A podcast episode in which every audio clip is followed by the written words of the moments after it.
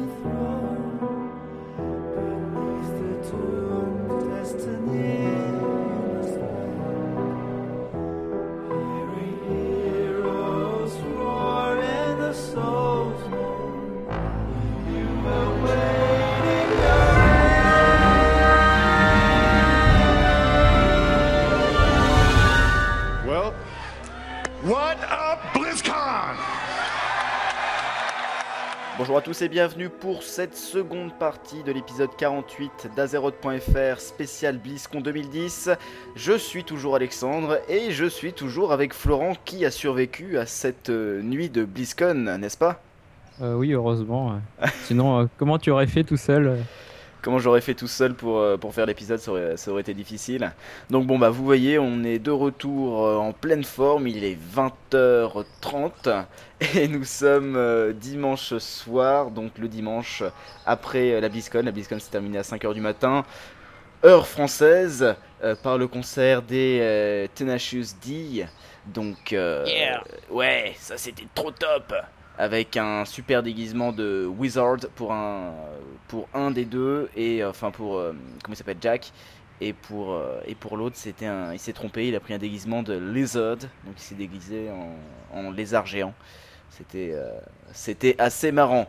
Bon vous ne, vous ne nous écoutez pas pour ça, vous nous écoutez pour savoir ce qu'il s'est passé de super intéressant sur les panels concernant World of Warcraft. On a eu finalement pas énormément d'infos exclusives, mais plutôt des explications sur euh, certains euh, process, sur certains fonctionnements euh, au sein de Blizzard de développement. Donc bon, pas, euh, pas énormément euh, d'informations comme euh, d'informations techniques comme hier. Bon, par contre, on a eu quand même euh, des petits euh, questions-réponses avec quelques petites choses intéressantes. Alors encore une fois, je ne les ai pas classées. Euh, je les ai un petit peu euh, sous les yeux. Donc bon, bah je, je vais un petit peu parcourir mes notes euh, pour, euh, pour retrouver ce qu'il y a de super intéressant au milieu de tout ça. Euh, Florent, le, je crois que le point fort pour toi de cette euh, seconde journée, ça a été, euh, ça a été la cinématique et le panel sur l'art, n'est-ce pas? Ouais, ouais, là, bah, pour le coup, c'est difficile, ça sera difficile d'en parler, mais c'est vrai que c'est vachement intéressant et, euh, et c'est assez impressionnant quand là on se rend compte le background de tout ce qu'ils ont fait derrière, euh, par exemple pour créer la cinématique, euh, le boulot, le boulot fait quoi. Exactement. Euh, bah moi c'est à peu près aussi la même chose, mais bon, ça n'empêche pas qu'on va vous parler euh, des questions-réponses, puisqu'il y a eu quelques petites choses qui peuvent être intéressantes, mais, euh, globalement pas rien de d'extraordinaire. Simplement, j'ajoute au fait de tout, enfin plutôt à tout ce qu'on a pu raconter lors de la première journée, on a oublié un point important, un panel complet, même même s'il n'y avait pas énormément de choses à dire dessus, c'est euh, le live euh, raid des, euh, de la guilde Paragon, donc qui, qui a eu en direct de la BlizzCon eu à affronter quatre vagues de, de boss, de world boss très spéciales. Et cette guilde a réussi à descendre trois des quatre, euh, des quatre vagues. Euh, c'était, en plus c'était franchement pas simple. hein. Tout ça, donc il y avait une vague de géants, euh, une vague euh, old school un petit peu avec seulement des boss de Molten Core, euh, une vague avec deux grands dragons qui, qui leur cassaient un petit peu la tête. Mais par contre, Paragon s'est quand même fait détruire par Deathwing. juste à la toute fin, en fait, Deathwing est passé au-dessus d'eux et les a écrabouillés euh, d'un coup de souffle euh, infernal. Donc bon, bah, c'était simplement pour euh, vous parler de ça, petit oubli de notre part hier. Aussi, c'était, alors je voulais, évidemment, j'ai oublié de le renoter, je voulais absolument vous donner le nom de la vidéo dont, on- dont je vous avais parlé hier de manière un petit peu, comment dire, bon, je l'ai dit un petit peu de manière succincte. Succincte, succincte, je sais jamais comment on dit, c'est pas grave. Donc euh, la machinima dont on vous a parlé, c'était A Critical Incident. C'était la troisième place du Movie Contest. Et la musique que vous avez eu l'occasion d'entendre à la fin du dernier épisode, c'était The Queen of Blades euh, de Saër Beroznia, je dois très certainement mal prononcer, mais c'est pas grave, qui a obtenu la première place du concours euh, Original Song. De cette BlizzCon, vous aurez l'occasion, je pense, au début de, euh, de cet épisode, euh, d'entendre une autre musique euh, gagnante, très certainement Requiem for euh, Arthas, qui était la deuxième place donc, de ce concours. Et sans plus tarder, nous enchaînons sur le premier panel dont nous souhaitons vous parler, qui est le panel concernant les classes, donc le question-réponse des classes de World of Warcraft. Très très très peu d'informations intéressantes sur ce panel. Euh, rien rien d'extraordinaire en fait, puisque chacun a un petit peu posé ses questions, euh, des questions euh, du genre, comment dire, bah, co- comment fonctionnera, oui, l'aspect Fury? Serait-il possible pour l'aspect Fury d'augmenter de 27,4% sa vitesse de marche en milieu aquatique en combattant des monstres bipèdes? Bon, c'était un, un petit peu ça le genre de questions euh, auxquelles on a pu euh, assister. Euh, pour une raison technique encore, on n'a on pas de peau. Je crois que c'est le seul euh, panel que t'as pas eu, que t'as raté, Florent. Bah oui, j'ai voulu le regarder, mais euh, Oui, parce que problème on- technique. Voilà, euh, Florent a regardé en différé euh, ce panel, mais euh, il, malheureusement il n'était plus disponible. Euh, donc euh, bon, moi j'avais regardé en live. Euh, J'en ai pas retenu énormément de choses. Alors voilà, je, re- je regarde dans mes fiches. Donc il y avait Greg Street, pour ceux qui connaissent, c'est Ghost Crawlers sur les forums américains. Il est quand même très connu. C'est un community manager. Et puis il y avait euh, des, euh, des développeurs euh, de classe qui étaient là. Donc bon, ils nous ont, ils ont parlé un petit peu de la maîtrise, donc euh, ce qui était censé représenter la maîtrise dans le jeu, c'était censé nous faire sentir, euh, enfin nous faire, comment dire, penser que notre spécialisation est euh, extraordinaire. Donc euh, contrairement à par exemple le, score de critique ou le score de hâte qui là bah, augmente euh, votre pouvoir tout simplement, euh, la maîtrise augmente votre pouvoir de manière très précise puisque ça augmente, puisque ça augmente seulement quelque chose qui est en rapport avec votre spécialisation. Qu'est-ce qu'on a pu voir? Oui, une question qui avait été posée concernant les talents PVP contre les talents de surviviabilité. Donc, alors je crois que c'est Greg Street qui avait répondu, ou Chilton, je ne suis plus sûr, euh, qui disait donc les talents de PVP sont très différents des talents pour survivre. Et euh, il disait aujourd'hui, effectivement, vous aurez plus de talents qui, euh, qui vont. Qui vont correspondre à une diminution de dégâts sur vous, même si vous êtes DPS. Alors la personne qui posait la question disait oui, mais vous savez, enfin nous on n'est pas débiles, normalement quand on est, quand il y a un cercle de flamme autour de nous, on est censé sortir le cercle de flamme. Et là il s'est marré, il a dit ouais mais ça c'est ça c'est en théorie, en pratique les gens meurent. Donc euh, en pratique vous vous prenez tout le temps des dégâts, euh, les heals font arrivent pas tout le temps à healer tout le monde, sinon bah ça serait un jeu parfait et tout le monde gagnerait. Disait non c'est pas parfait donc maintenant euh, même pour les classes DPS ça va devenir important de pouvoir résister à certains types de dégâts. C'était déjà vrai, euh, je pense Florent que, enfin quoi que tu, penses que c'était déjà le cas euh, Wrath of King Florent ou pas ça, le fait que les DPS devaient, devaient déjà euh, comment dire stocker de la survivabilité?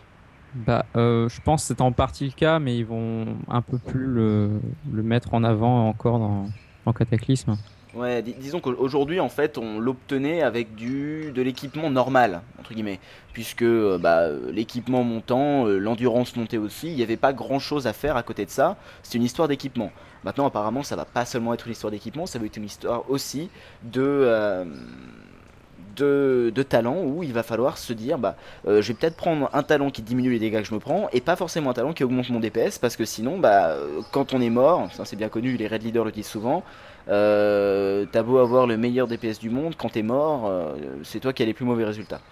Donc, donc ça devrait être un point important de Cataclysme. On peut mettre ça en rapport avec le fait qu'il souhaite aussi rallonger les combats en PvP en augmentant en fait la, vie euh, de toutes les personnes euh, dans le jeu, de tous les personnages joueurs. Donc même un mage, normalement, ça devrait être impossible maintenant de euh, tout, euh, de euh, tout, euh, en de tuer en deux ou trois coups euh, un personnage joueur, ça devrait être de l'ordre de l'impossible. Donc euh, on s'approche normalement de plus de survivabilité. Bon j'avance. Euh, la dernière chose que j'ai notée euh, qui pouvait être importante, euh, c'était... euh, voilà, Euh, encore une question concernant les talents. Les gens qui sont sur la bêta actuellement, euh, certains euh, ont l'impression que, et puis même maintenant en live, euh, ont l'impression que les talents sont moins importants que précédemment, euh, puisque bah, ils, semblent moins, euh, comment dire, avoir moins de pouvoir en fait. Ils vous donnent moins de choses, vous, avez- l'impression, ou alors parfois vous vous dites, mais j'ai que le choix entre des talents qui m'intéressent pas.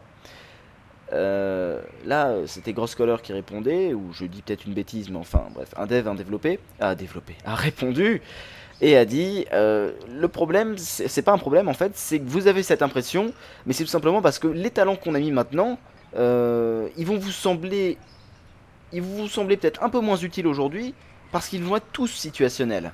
Euh, ils, vous, vous seront pas tous utiles tout le temps, et tout ce qui était euh, mandatory, donc euh, obligatoire à avoir, par exemple, bah voilà, vous pouviez pas passer à côté du talent qui vous disait augmente de 10% euh, vos dégâts sur votre boule de feu, par exemple, bah vous étiez obligé de l'avoir, c'était une obligation. Maintenant, ce genre de talent, ils ont dit, bah non, on a préféré mettre ça directement quand vous choisissez un arbre de talent, le mettre dans ce que vous obtenez, donc c'est les fameux augmente les 25% de dégâts de cette, de par exemple cette école de magie et euh, tout ce qui est en fait bah, enlever tout ce qui est obligatoire et vous laisser que des choses qui sont entre guillemets facultatives dans les arbres de talent.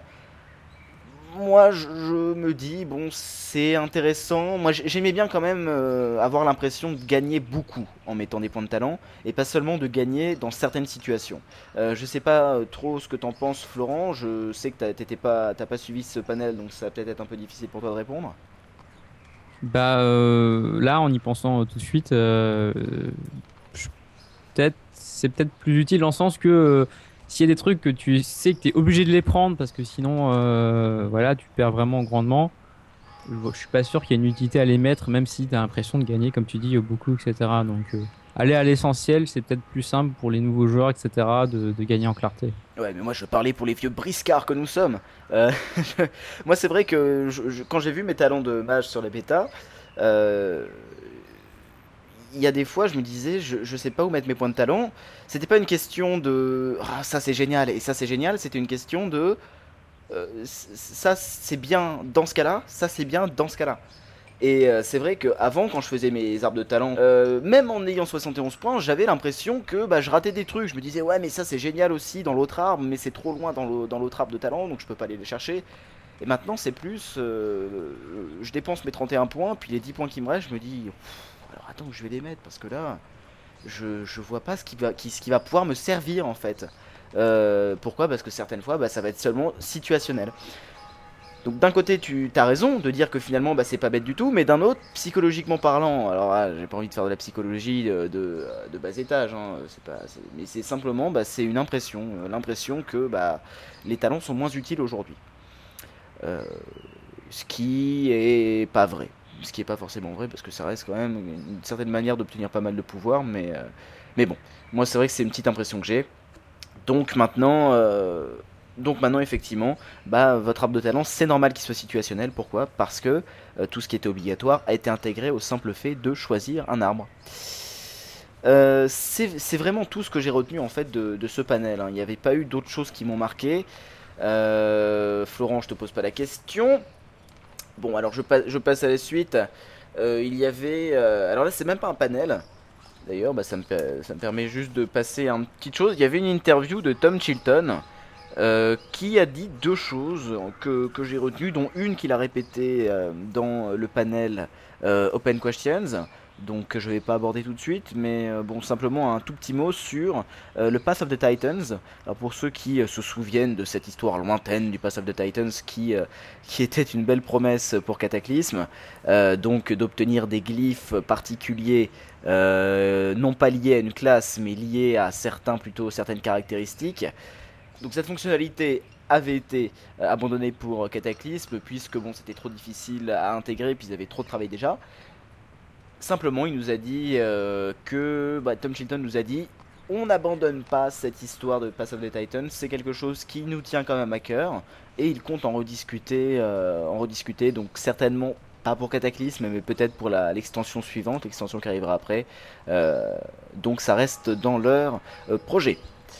Le second panel que nous allons traiter, c'est celui de l'Open QA, donc les questions ouvertes, euh, toutes questions euh, autour de World of Warcraft et de Cataclysme.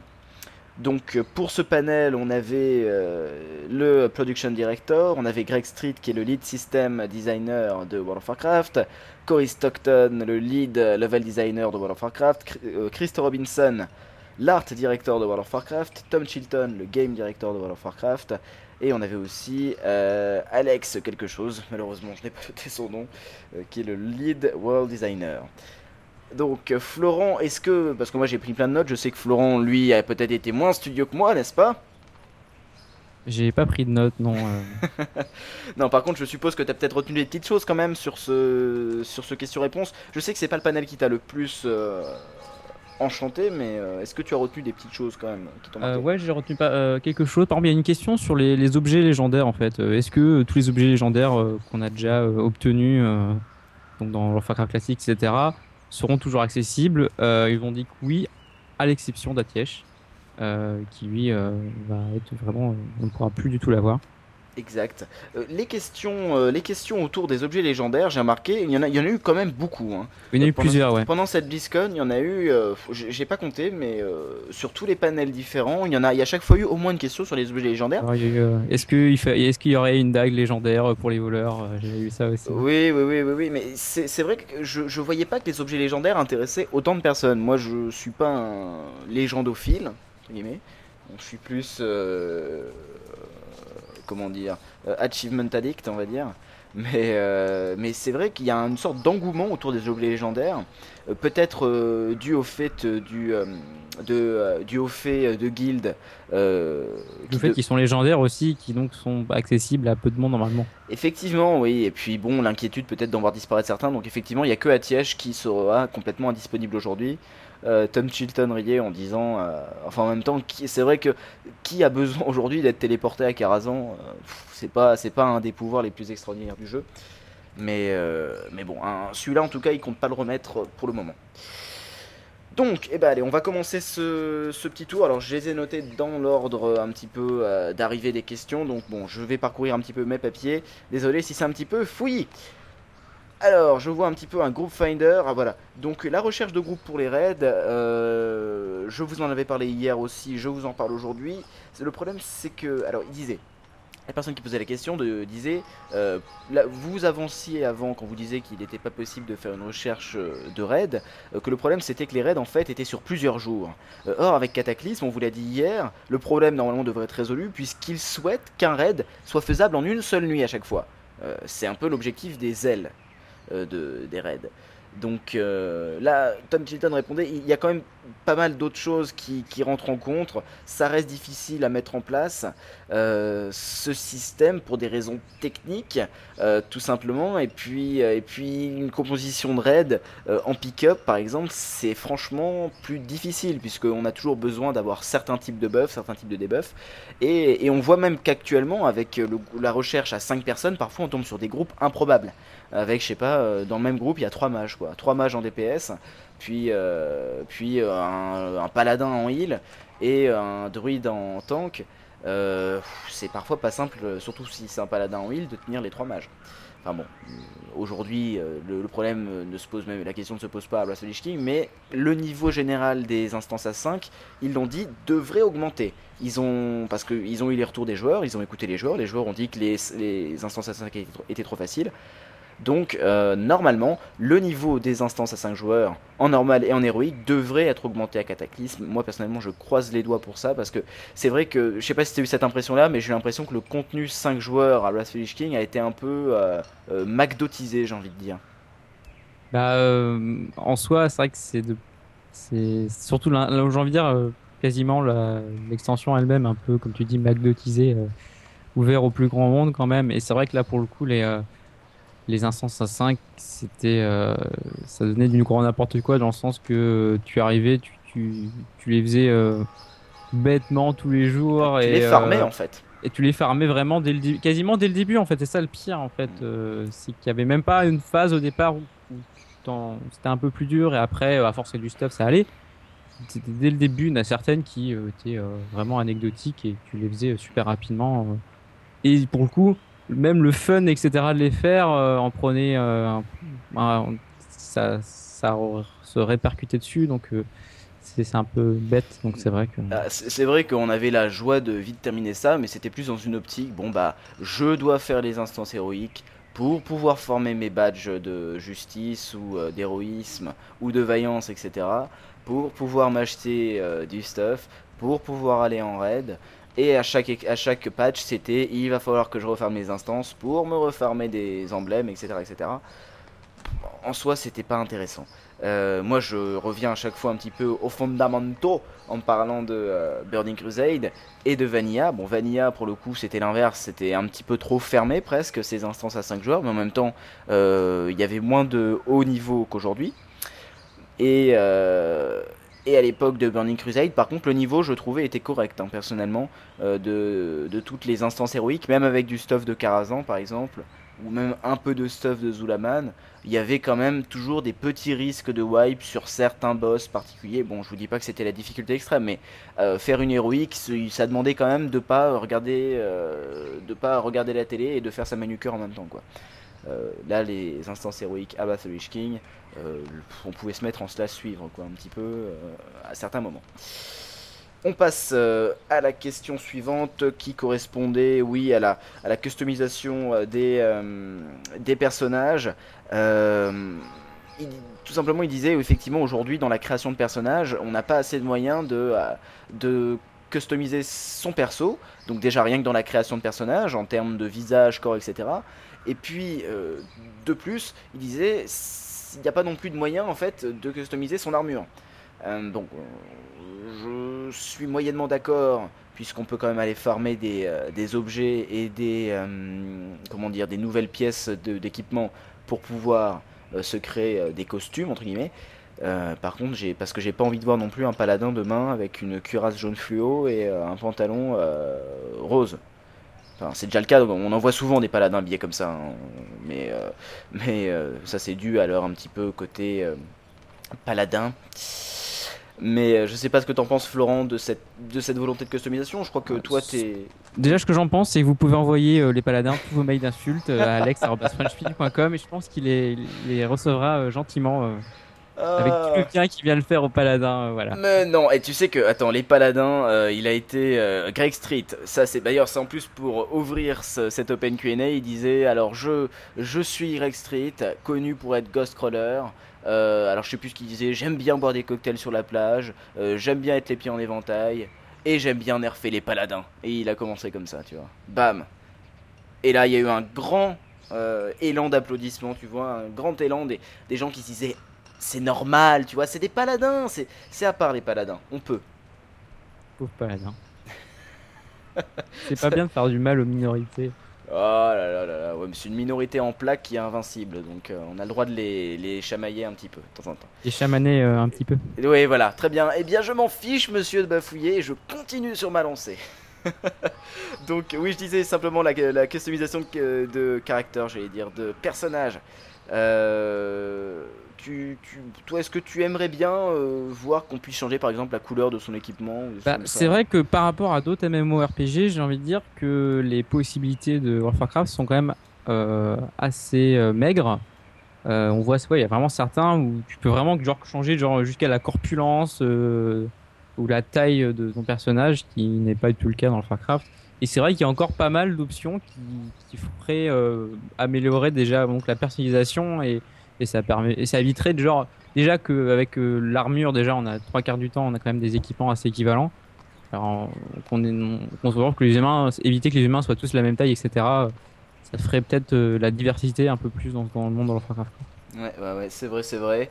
Et puis, euh, même au niveau d'un simple lifting un petit peu de, des personnages joueurs, parce que quand on regarde les, euh, les gobelins et les, les worgen, Euh, c'est pas le même niveau graphique que les humains actuellement. euh, Euh, ça, ils comptent le faire, je crois, mais euh, mais c'est pas avant, enfin, c'est pas à court terme, quoi. Ouais, il, il Non. dis- il disait que pour le moment ils avaient pas de, ils avaient pas de date. ils, ils- ils en parlaient évidemment, mais ça, il y avait rien de concret qui avait été fait pour le moment de ce côté-là. Mais bon, c'est dans les cartons, c'est dans la longue liste des choses que Blizzard aimerait faire. Euh, le Guild Merging System, oui, donc ça c'était pas très intéressant.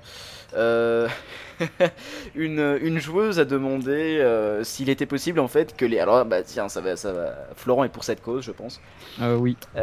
Ah, tu, oui, tu l'as entendu évidemment, bah, je te laisse le raconter. Euh, donc une joueuse qui a demandé, qui donc elle-même utilise des personnages joueuses, enfin des, des femmes, euh, a demandé si euh, il y a, c'est dans les projets que les druides aient aussi des formes féminines. Euh, comme par exemple, elle a dit comme exemple euh, qu'on voit un chouettard euh, avec des boobs. Voilà.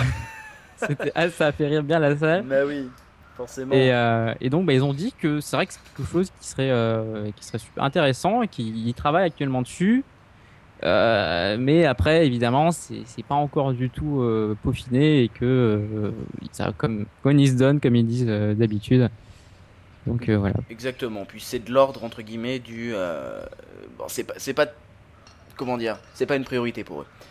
Ça en tout cas. Et puis en fait, quand, je parlais de ça, je pensais que tu allais parler d'autre chose. C'est la personne juste avant en fait qui, qui parlait cette fois-ci des, des personnages non joueurs comme Sylvanas ou comme Alexstrasza. Ça te dit rien? Euh, non, j'ai ça, j'ai Ah, c'est pas grave. Euh, donc c'était c'était une femme qui disait euh, s'il était possible de voir apparaître en fait des, des leaders féminins qui pourraient arrêter de sortir tout droit de, euh, de catalogues comme Victoria's Secret. Donc pour donner un exemple plus, plus français, ça serait... Oui, je vois. voilà.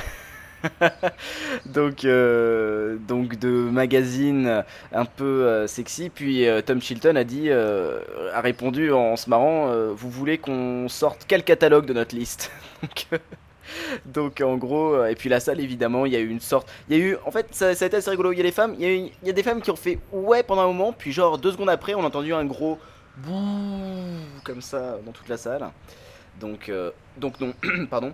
Donc non, euh, ne vous attendez pas à voir des personnages euh, féminins euh, euh, moins jolis qu'actuellement. Euh, donc ça va rester comme ça. Euh, pour continuer, alors euh, je passe un peu du coq à l'âne. hein, euh, C'était vraiment, on fait un peu aussi question-réponse de notre côté. Le crowd control, donc le contrôle des foules, c'est-à-dire tout ce qui est métamorphose du mage, tout ce qui est métamorphose du chaman aussi, tout ce qui est fear, donc sort de peur, etc. Euh, il disait euh, alors qu'en PVE ils allaient faire en sorte que ce soit le plus utilisable possible, c'est-à-dire qu'on risque de voir même en instance moins de monstres qui, euh, qui résistent au crowd control, puisqu'aujourd'hui c'est vrai qu'il y en a un bon paquet qui résiste euh, à tout ce qui est chip, etc. Là ils ont dit on, fait en sorte d'en mettre le moins possible pour que ce soit utilisé, et puis de toute façon c'est en rapport avec le fait que normalement on devrait avoir besoin d'utiliser des crowd control. Aujourd'hui c'était un petit peu euh, l'AOE, c'était un peu la fête de l'AOE quoi, à chaque fois. Euh, du moins à Wrath King, là ils ont dit non, là on fait en sorte que ce soit très utilisé. Et en PvP, euh, normalement, le crowd control devait- devrait perdre un petit peu de sa puissance. Aujourd'hui, c'est vrai que, je sais pas, si, euh, si vous vous prenez un sort de peur d'un démoniste, n'est-ce pas, Florent? Euh, moi, c'est, je laisse plutôt l'inverse. hein. Je, je me prends un sort et je ne peux plus rien faire. Mais vas-y. Ou- Ouais, attends, t'es démoniste, toi, hein, donc tu devrais Mais moi, je, suis- reste spé destruction en fait. Je, suis- je suis un gros fou euh, qui ne fait rarement du PVP, donc j'ai. Ah là là, bon.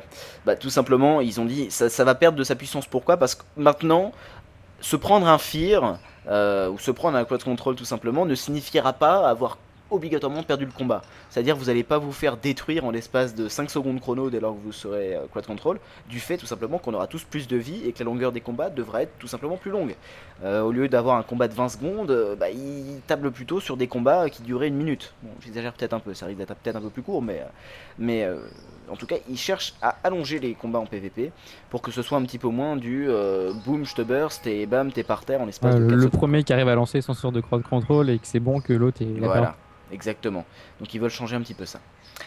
Euh, les mages sont la meilleure classe, ça, ça a été dit. Ah bah tout le monde le sait. Euh, Et par contre, bon, il disait, il y a un gros problème chez les mages. Alors tous ceux qui ont joué mage, même à bas niveau, le savent. C'est au niveau du, du sort de transfert. Euh, qui, euh, qui bah, pas, je vais pas dire une fois sur deux, mais souvent quand même, surtout quand vous êtes euh, entre deux graphiques, pardon, pas graphiques, entre deux textures différentes de sol. Par exemple, je sais pas, la sortie du tunnel de Warsong, c'est là où c'est le plus pénible, quoi. lorsque vous faites un transfert, vous êtes transféré limite en arrière en fait. Donc euh, bah, c'est dû, euh, c'est dû directement à la géométrie du monde, c'est dû directement à des problèmes de, de, euh, de texture. C'est des bugs qui existent depuis très très très longtemps et bah ils sont ils sont résolus au cas par cas. Donc c'est à chaque fois qu'il y en a un qui est repéré, bah il est il est résolu, et un autre est repéré, il est résolu. Mais bon globalement il en reste quand même pas mal. Hein. Donc bon ça c'était un tout petit un tout petit point. Euh, ensuite, ils ont parlé, oui, de la couleur des yeux des DK. Bon, ça, c'est pas très important. Euh, le fait que les soigneurs euh, vont tous avoir besoin d'esprit, mais ça, vous le savez déjà si vous nous suivez, si vous avez suivi un petit peu de tout ce qu'on a parlé autour de Cataclysme. encore une fois, je pense que tu as dû le remarquer aussi, ils ont parlé du rêve d'Emeraude. comme quoi, et c'est Tom Chilton, ah c'est pas Tom Chilton qui a répondu, pardon, c'était le fameux Alex. Non, c'est pas Street, ça c'est Greg. Euh, bon, je sais plus comment il s'appelle, je suis désolé. Euh, mais bon, c'est. Euh, c'est comment dire C'est le lead world designer. Donc il y répondait, il disait effectivement, on devrait voir le, le, rêve et le cauchemar en fait d'ici peu.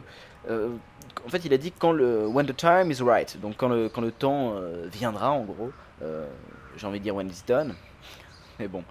Euh, on devrait voir le rêve d'émeraude. Donc moi, euh, je riais un petit peu à votre nez quand vous me parliez euh, du rêve d'émeraude en prochaine extension, mais c'est vrai que de plus en plus je me demande. la suite, no plan to translate the achievement points in objects. Ok, bon, toujours pas de plan de transformer les, points de, au fait en, en récompense. en fait, ça reste une sorte de, de comment dire, de high score de, ouais, de meilleurs scores en fait. Donc euh, simplement, bah, plus vous avez de points et plus mieux vous êtes classé. Et d'ailleurs, dans l'interface de guild, vous avez un classement euh, des gens par euh, nombre de points de, de haut fait. Donc vous avez le premier, le deuxième, le troisième de la guilde, etc. Tom Chilton a dit, et ça tu le disais tout à l'heure effectivement, tu parlais des, objets légendaires, bah, il en a reparlé cette fois-ci pour une autre chose. Il a dit At this stage, we want the legendary to be uh, both available in uh, raid, pardon, raid, in raid 10 and 25. Uh, Donc en fait, euh, je crois qu'on vous avait dit en plus l'inverse hier, pour le coup, mais euh, ou alors on vous avait dit qu'on savait pas encore, mais euh, les objets légendaires devraient être utilisables, pardon, pas utilisables, mais droppables, que ce soit en raid 10 ou en raid 25. Pour le moment, c'est leur décision. Donc euh, je sais que tous ceux qui font des raids 25 vont s'insurger de cela. Euh, Florent, toi qui es d'habitude plus pour euh, l'équité du raid 10 et du raid 25, il me semble, qu'est-ce que tu en penses? Bah, Je pense que c'est triste, j'ai envie de dire, pour les, enfin, très très hardcore gamers et c'est une, très bonne chose pour les, les casuals en fait. Ok, Florent c'est la Suisse en fait, il ne se... il, ne bah. il ne répond pas aux questions. Tu, toi, qu'est-ce que tu en penses? dans, Moi, dans l'affaire, je trouve que c'est peut-être mieux parce que ça va certes, le problème c'est que certes ça deviendra moins euh, légendaire dans le sens que plus de personnes l'auront en fait dans l'affaire. Ouais. Et c'est peut-être quand même une bonne chose parce que c'est vrai que ça permet que le contenu soit accessible au plus grand nombre. C'est quand même aussi une bonne chose. Bah, la, frayeur qui monte en fait, c'est un petit peu. Certaines personnes se disent euh, oui, mais si vous mettez moins de, moins de loot euh, disponible en raid 25, les gens vont tous se mettre à faire des raids 10. Et là, bah Tom Chilton répondait oui, mais en même temps, euh, la raison pour laquelle vous faites des raids 25, c'est tout simplement parce que vous préférez faire des raids 25 et parce que c'est fun. Il a dit aujourd'hui, les gens se sentent obligés de faire des raids 25 parce qu'il y a du meilleur loot. Ils ont répondu, bah nous, ce qu'on va faire, c'est qu'on va mettre les mêmes choses au même endroit. On va simplement donner un peu plus de points de, justice euh, pour ceux qui font des, euh, des raids 25. Mais en gros, leur vision actuelle, c'est on, met, on donne les, exactement la même chose au 10 et au 25, puis après, c'est les gens qui, choisissent quel type de raid ils souhaitent faire. Euh, quel type de raid ils vont euh, le plus apprécier faire. Ça permet pour euh, toutes les sortes de guildes, parce qu'il y a des guildes plus ou moins grandes, même des, petites guildes qui font que du RAID 10 vont pouvoir obtenir des objets que voilà qu'ils peuvent pas se permettre de enfin qui peuvent pas euh, s'il aurait été que en, en, RAID 25 ils n'auraient pas pu obtenir parce que c'est une petite guilde et qu'ils n'ont pas l'effectif euh, euh, par soirée quoi. Exactement. Donc, euh, donc bon, bah pour le moment, normalement, les objets légendaires devraient tomber à 10 et à 25. Et le niveau entre 10 et 25, ah oui, autre chose, hein, le niveau des monstres à 10 et à 25, évidemment, sera aussi le même, ils l'ont dit, hein, des boss, etc. Ils vont faire en sorte de mettre un niveau de difficulté équivalent. Euh, bon, maintenant, évidemment, il y a certains joueurs qui vont dire, et ils ont raison, euh, oui, mais vous savez qu'en difficulté de préparation de raid, un raid 25 c'est beaucoup plus difficile à tenir qu'un raid 10. Effectivement, mais là il disait après c'est le choix de votre guilde et c'est votre choix euh, de vouloir vous lancer dans du raid 25 ou, du, ou dans du raid 10. Euh, dans tous les cas, vous faites ce qui, ce qui vous plaît le plus. Donc euh, moi personnellement, bah, je suis plutôt d'accord avec cette vision des choses. hein. Euh, obliger les gens à aller en raid 25 ou que les gens se sentent obligés, obligés d'aller en raid 25 parce que c'est plus épique entre guillemets. euh, oui, si s'ils ont l'impression que c'est plus épique, bah, qu'ils le, qu'ils le fassent. Mais après, s'ils le font simplement pour du loot, euh, bah, ça se trouve, euh, ils vont se rendre compte que les raids 10, bah, c'est génial et qu'ils préfèrent largement ce type de jeu. Moi, moi qui préfère les instances à 5 joueurs presque, euh, le, fait que les raids 10 euh, aient un renouveau en termes de difficulté, ça, serait, ça sera franchement une bonne nouvelle. Ah oui, et oui, d'ailleurs ça me permet de revenir encore sur une chose, hein, désolé, mais finalement je crois que ça va être plus long que ce que je pensais l'épisode. Aussi, on peut, on peut retomber sur le fait que euh, vous pourrez tuer seulement un boss, enfin un boss, euh, chaque boss une seule fois par semaine. Euh, donc que ce soit à 10 ou à 25. hein. Donc si vous le tuez à 10, vous ne pourrez pas le tuer à 25. Donc le raid, le raid 10 ne sera plus vu comme une sorte d'obligation pour ceux qui font raid 25, simplement pour farmer du, stuff d'un peu moins d'un peu plus bas niveau, mais quand même qu'il faut, qu'il faut récolter. Non, non, maintenant, ça sera vraiment un choix à faire. Soit vous faites du raid 10, soit vous faites du raid 25. Évidemment, vous pourrez continuer à faire les deux. euh, du raid 10 sur certains raids, du raid 25, etc. Même mélanger au sein du même raid, vous le savez, vous pourrez partir par exemple pour les deux premiers boss en du raid 10, les deux, d'après sur du raid 25, en mode normal, en mode héroïque, ça sera votre choix, etc. Dans tous les cas, vous ne pourrez tuer plus que euh, vous pourrez tuer chaque boss qu'une fois. Bon, j'avance un petit peu parce que là je prends déjà un peu trop de temps, je trouve. Euh, les, talents, l'arbre de talent, bon, il, ne prévoit pas de changer le système des arbres de talent. En fait, cette question est venue, euh, parce qu'une personne a dit il existait une spé. Décidément, je parle beaucoup du mage, mais c'est ma classe, hein, donc je suis désolé.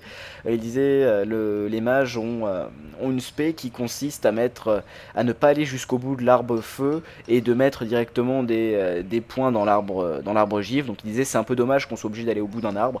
Euh, Tom Chilton répondait bon bah euh, maintenant cette spé de toute façon comme on est retombé à, 20 à 31 points par arbre elle n'existe plus entre guillemets. Et puis même les, gens euh, les gens avaient d'ores et déjà avant quand il y avait encore 71 points à mettre dans les arbres ils avaient des arbres prédéfinis. Et puis ils disaient on a, on a les statistiques des arbres des gens puisqu'ils ont ils ont beaucoup de statistiques hein, de leur côté évidemment et il disait non non mais la plupart des gens avaient les mêmes arbres donc euh, ça, change rien euh, ça change rien sur ça. C'était qu'une minorité qui mélangeait un petit peu euh, les arbres comme ça. Euh, le crowd control une nouvelle fois, oui, bon, ça je vous l'ai dit, ça ne devrait pas signifier euh, de perdre un match, bon, je, passe. Euh, le système des objets liés au compte, ils aiment bien, ils aimeraient bien euh, continuer ce système, bon, pas de, pas de précision sur ça, c'était un petit peu, bah, est-ce que vous aimez bien les, les objets liés au compte? Oui, merci beaucoup, au revoir. Euh, quelque chose qui va intéresser tous ceux qui font du roleplay ou tous ceux qui sont vraiment attachés à leur garde-robe. Euh, et d'ailleurs, c'est une, une question qui a été applaudie vraiment par, par l'audience. Euh, le, système de closet, le système de, de penderie pour mettre tout ce qui est, tout ce qui est, bah, tout ce qui est équipement. Bah, effectivement, ils aimeraient bien que ça soit fait. Maintenant, bon bah pour le moment ils n'ont pas eu le temps, mais c'est quelque chose sur lequel, sur quoi ils travaillent. Et puis vraiment les, gens, euh, les gens ont, aimeraient voir ce- cette fonction apparaître en jeu. Donc euh, bah, c'est quelque chose sur lequel ils vont travailler. Euh, je crois que c'était encore une fois ce fameux Alex, décidément je vais l'appeler Alex parce que j'ai pas son nom de famille, qui disait euh, Man, you are only interested to play World of, euh, World of Closecraft. Donc le monde du comment dire de la fabrication de vêtements un petit peu. Donc mais bon, je, je pense que c'est quelque chose qu'on va pouvoir voir arriver euh, dans une prochaine extension, ça serait. Je pense que. Oui, on a des chances de voir ça arriver. Euh, le lore, alors ça, oui, bon, ça c'est simplement juste pour, euh, pour la, petite, la petite blague. Florent, je crois que tu joues toujours dans l'Alliance, toi? Oui, je joue toujours dans l'Alliance. Ok, bon. Donc tu vas pas forcément apprécier. Il y a une personne qui disait, ça serait bien quand même d'avoir dans la dans l'alliance euh, un battle cry, un battle cry, un battle cry, donc une sorte de cri de guerre, puisque la horde on a on a déjà un principal que vous connaissez, c'est For the Horde. Euh, par contre le For the Alliance, il est pas non plus très très utilisé. hein. Euh, donc euh, donc il demandait ça aux, développeurs. Les développeurs, il y en a un, il y en a qui lui répond. euh, euh, mais au tac au tac, hein, il le regarde, il fait Have mercy. Donc, euh, ayez pitié comme cri de guerre, ça serait pas mal pour l'Alliance, effectivement. Ou, euh, je sais plus je sais plus ce qu'il disait, mais bon, évidemment. C'est ça, oui, mais, ça a- m'a bien fait rire quand j'ai entendu ça. voilà, il y a eu un bon petit taunt de la de l'Alliance. Et, euh, et ça me permet de rebondir sur quelque chose d'un peu plus important. Alors là, ils l'ont abordé un peu plus loin, donc évidemment, je vais regarder dans mes petits papiers. Euh, tu- tu- tu- tu- tu- Ou alors, j'en ai peut-être déjà parlé, la crise identitaire de la- de l'Alliance. non, j'en ai pas encore parlé. Euh, je crois. Oui, voilà, c'était un problème qu'un joueur abordait concernant euh, le PVP sur son serveur. Il lui disait, bah, il y a de plus en plus de hordeux sur mon serveur. Et puis en termes de PVP, nous on peut plus suivre. Donc on, compte notre guilde euh, migrer vers la horde. Euh, Tom Chilton répondait, oui, ça devient, ça devient un vrai problème que les joueurs de PVP euh, commencent à quitter l'alliance pour aller vers la horde parce qu'il y a une sorte de crise euh, identitaire. Alors crise c'est un grand mot, identitaire encore plus. Mais simplement les, les gens ont l'impression que la horde est plus, plus forte en PVP. C'est quelque chose qui, qui c'est une idée qui s'affirme de plus en plus depuis, depuis, depuis. Autant dire, bon, quand c'était Vanilla, cette idée était, était, on va dire, à ses débuts. Euh, Burning Crusade, on voyait pas non plus ça trop augmenter. Par contre, c'est vrai qu'à Wrath of the King, maintenant, euh, les, gens commencent vraiment à considérer de plus en plus la Horde comme la plus puissante en PvP. Et, euh, et bah, il, va- falloir faire en sorte, il le disait, on va, il va falloir qu'on fasse en sorte que les joueurs de l'Alliance euh, soient fiers d'être dans l'Alliance. Et parce que, en fait, les chiffres parlent, les chiffres disent l'Alliance perd pas plus que la Horde, mais c'est simplement une impression que, que les gens ont.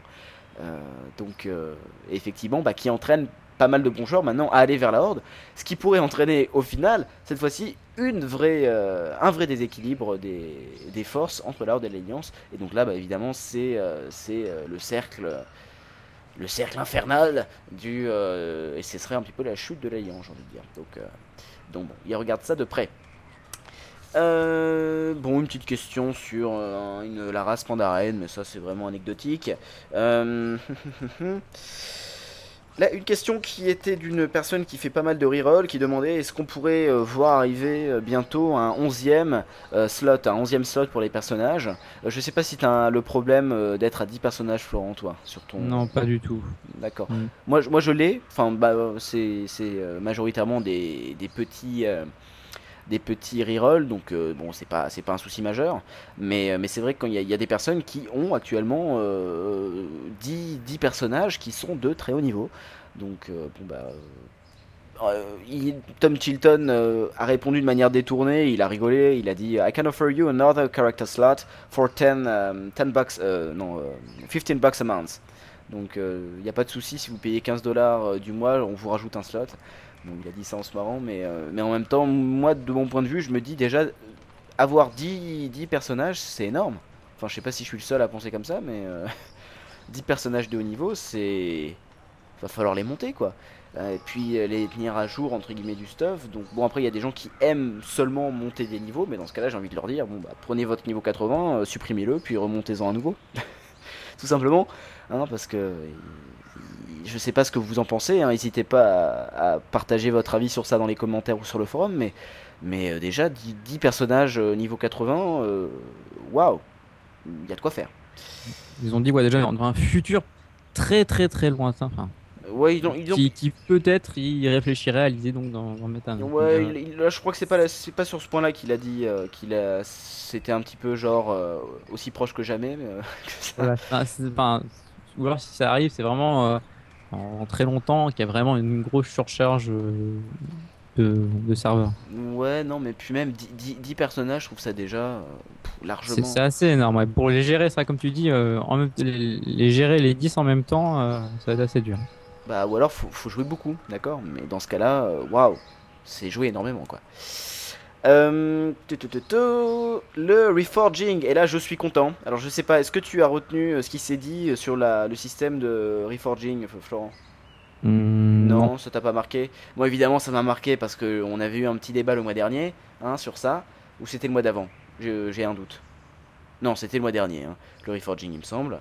Euh, je me trompe pas? D'accord, Florent dormait le mois dernier, c'est pas grave. C'était pas sur World of Warcraft le mois dernier, enfin sur le. le- Ah oui, le mois dernier on a fait un, on a fait un podcast sur World of Warcraft effectivement. Non, sur le. le- Est-ce que le jeu, euh, il faut qu'il il continue, euh, enfin, le futur du jeu en lui. en Ouais, lui-même, non, mais ouais, ouais, mais c'était un autre petit débat qu'on avait eu autour du euh, système de, de reforge, je crois. Enfin bon, c'est pas, c'est pas très important.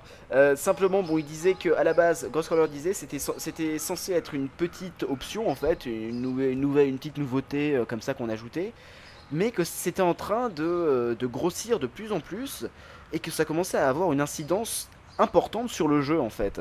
Euh, plus importante que ce qu'ils avaient pensé au début et ils sont en train de se dire ça risque même d'avoir une importance encore, euh, encore plus grande sur la suite puisque les puisqu'ils se rendent peut-être compte. La question que j'avais avancée le problème du l'équilibrage parfait des statistiques qui risque d'approcher quoi. Et puis donc bon là je suis évidemment je suis super content de moi hein, puisque j'avais pas dit trop de bêtises sur ce point-là. Donc euh, bon, n'hésitez pas non plus à réagir sur ça parce que ça m'intéresse d'avoir l'avis de quelques personnes sur ce système, que ce soit des, euh, novices ou des personnes qui jouent fortement le système de Reforge. Euh, vous pourrez trouver en plus plein de petites infos sur ce système ou même tout simplement l'utiliser en jeu puisque vous savez que ça a été intégré sur les serveurs officiels, il me semble. Jouer avec ses amis. Alors jouer avec ses amis. oui, alors ça c'était. Alors ça, ça, ça c'est aussi quelque chose d'assez intéressant. Il lâche ça un petit peu comme ça dans un petit question-réponse, mais, euh, mais je trouve que c'est une idée assez, assez intéressante. Euh, évidemment, les développeurs pensent que jouer avec ses amis c'est une des choses les plus importantes. Euh, et donc ils ont comme projet, ou du moins ils avaient, actuellement bon ils n'ont pas le temps de le faire, mais c'est une idée qui, a, qui avait été donnée. Par exemple qu'un niveau 30 et un niveau 80 puissent faire une instance du niveau 30, par exemple le monastère écarlate, euh, mais que le niveau 80 en fait joue avec la puissance d'un niveau 30.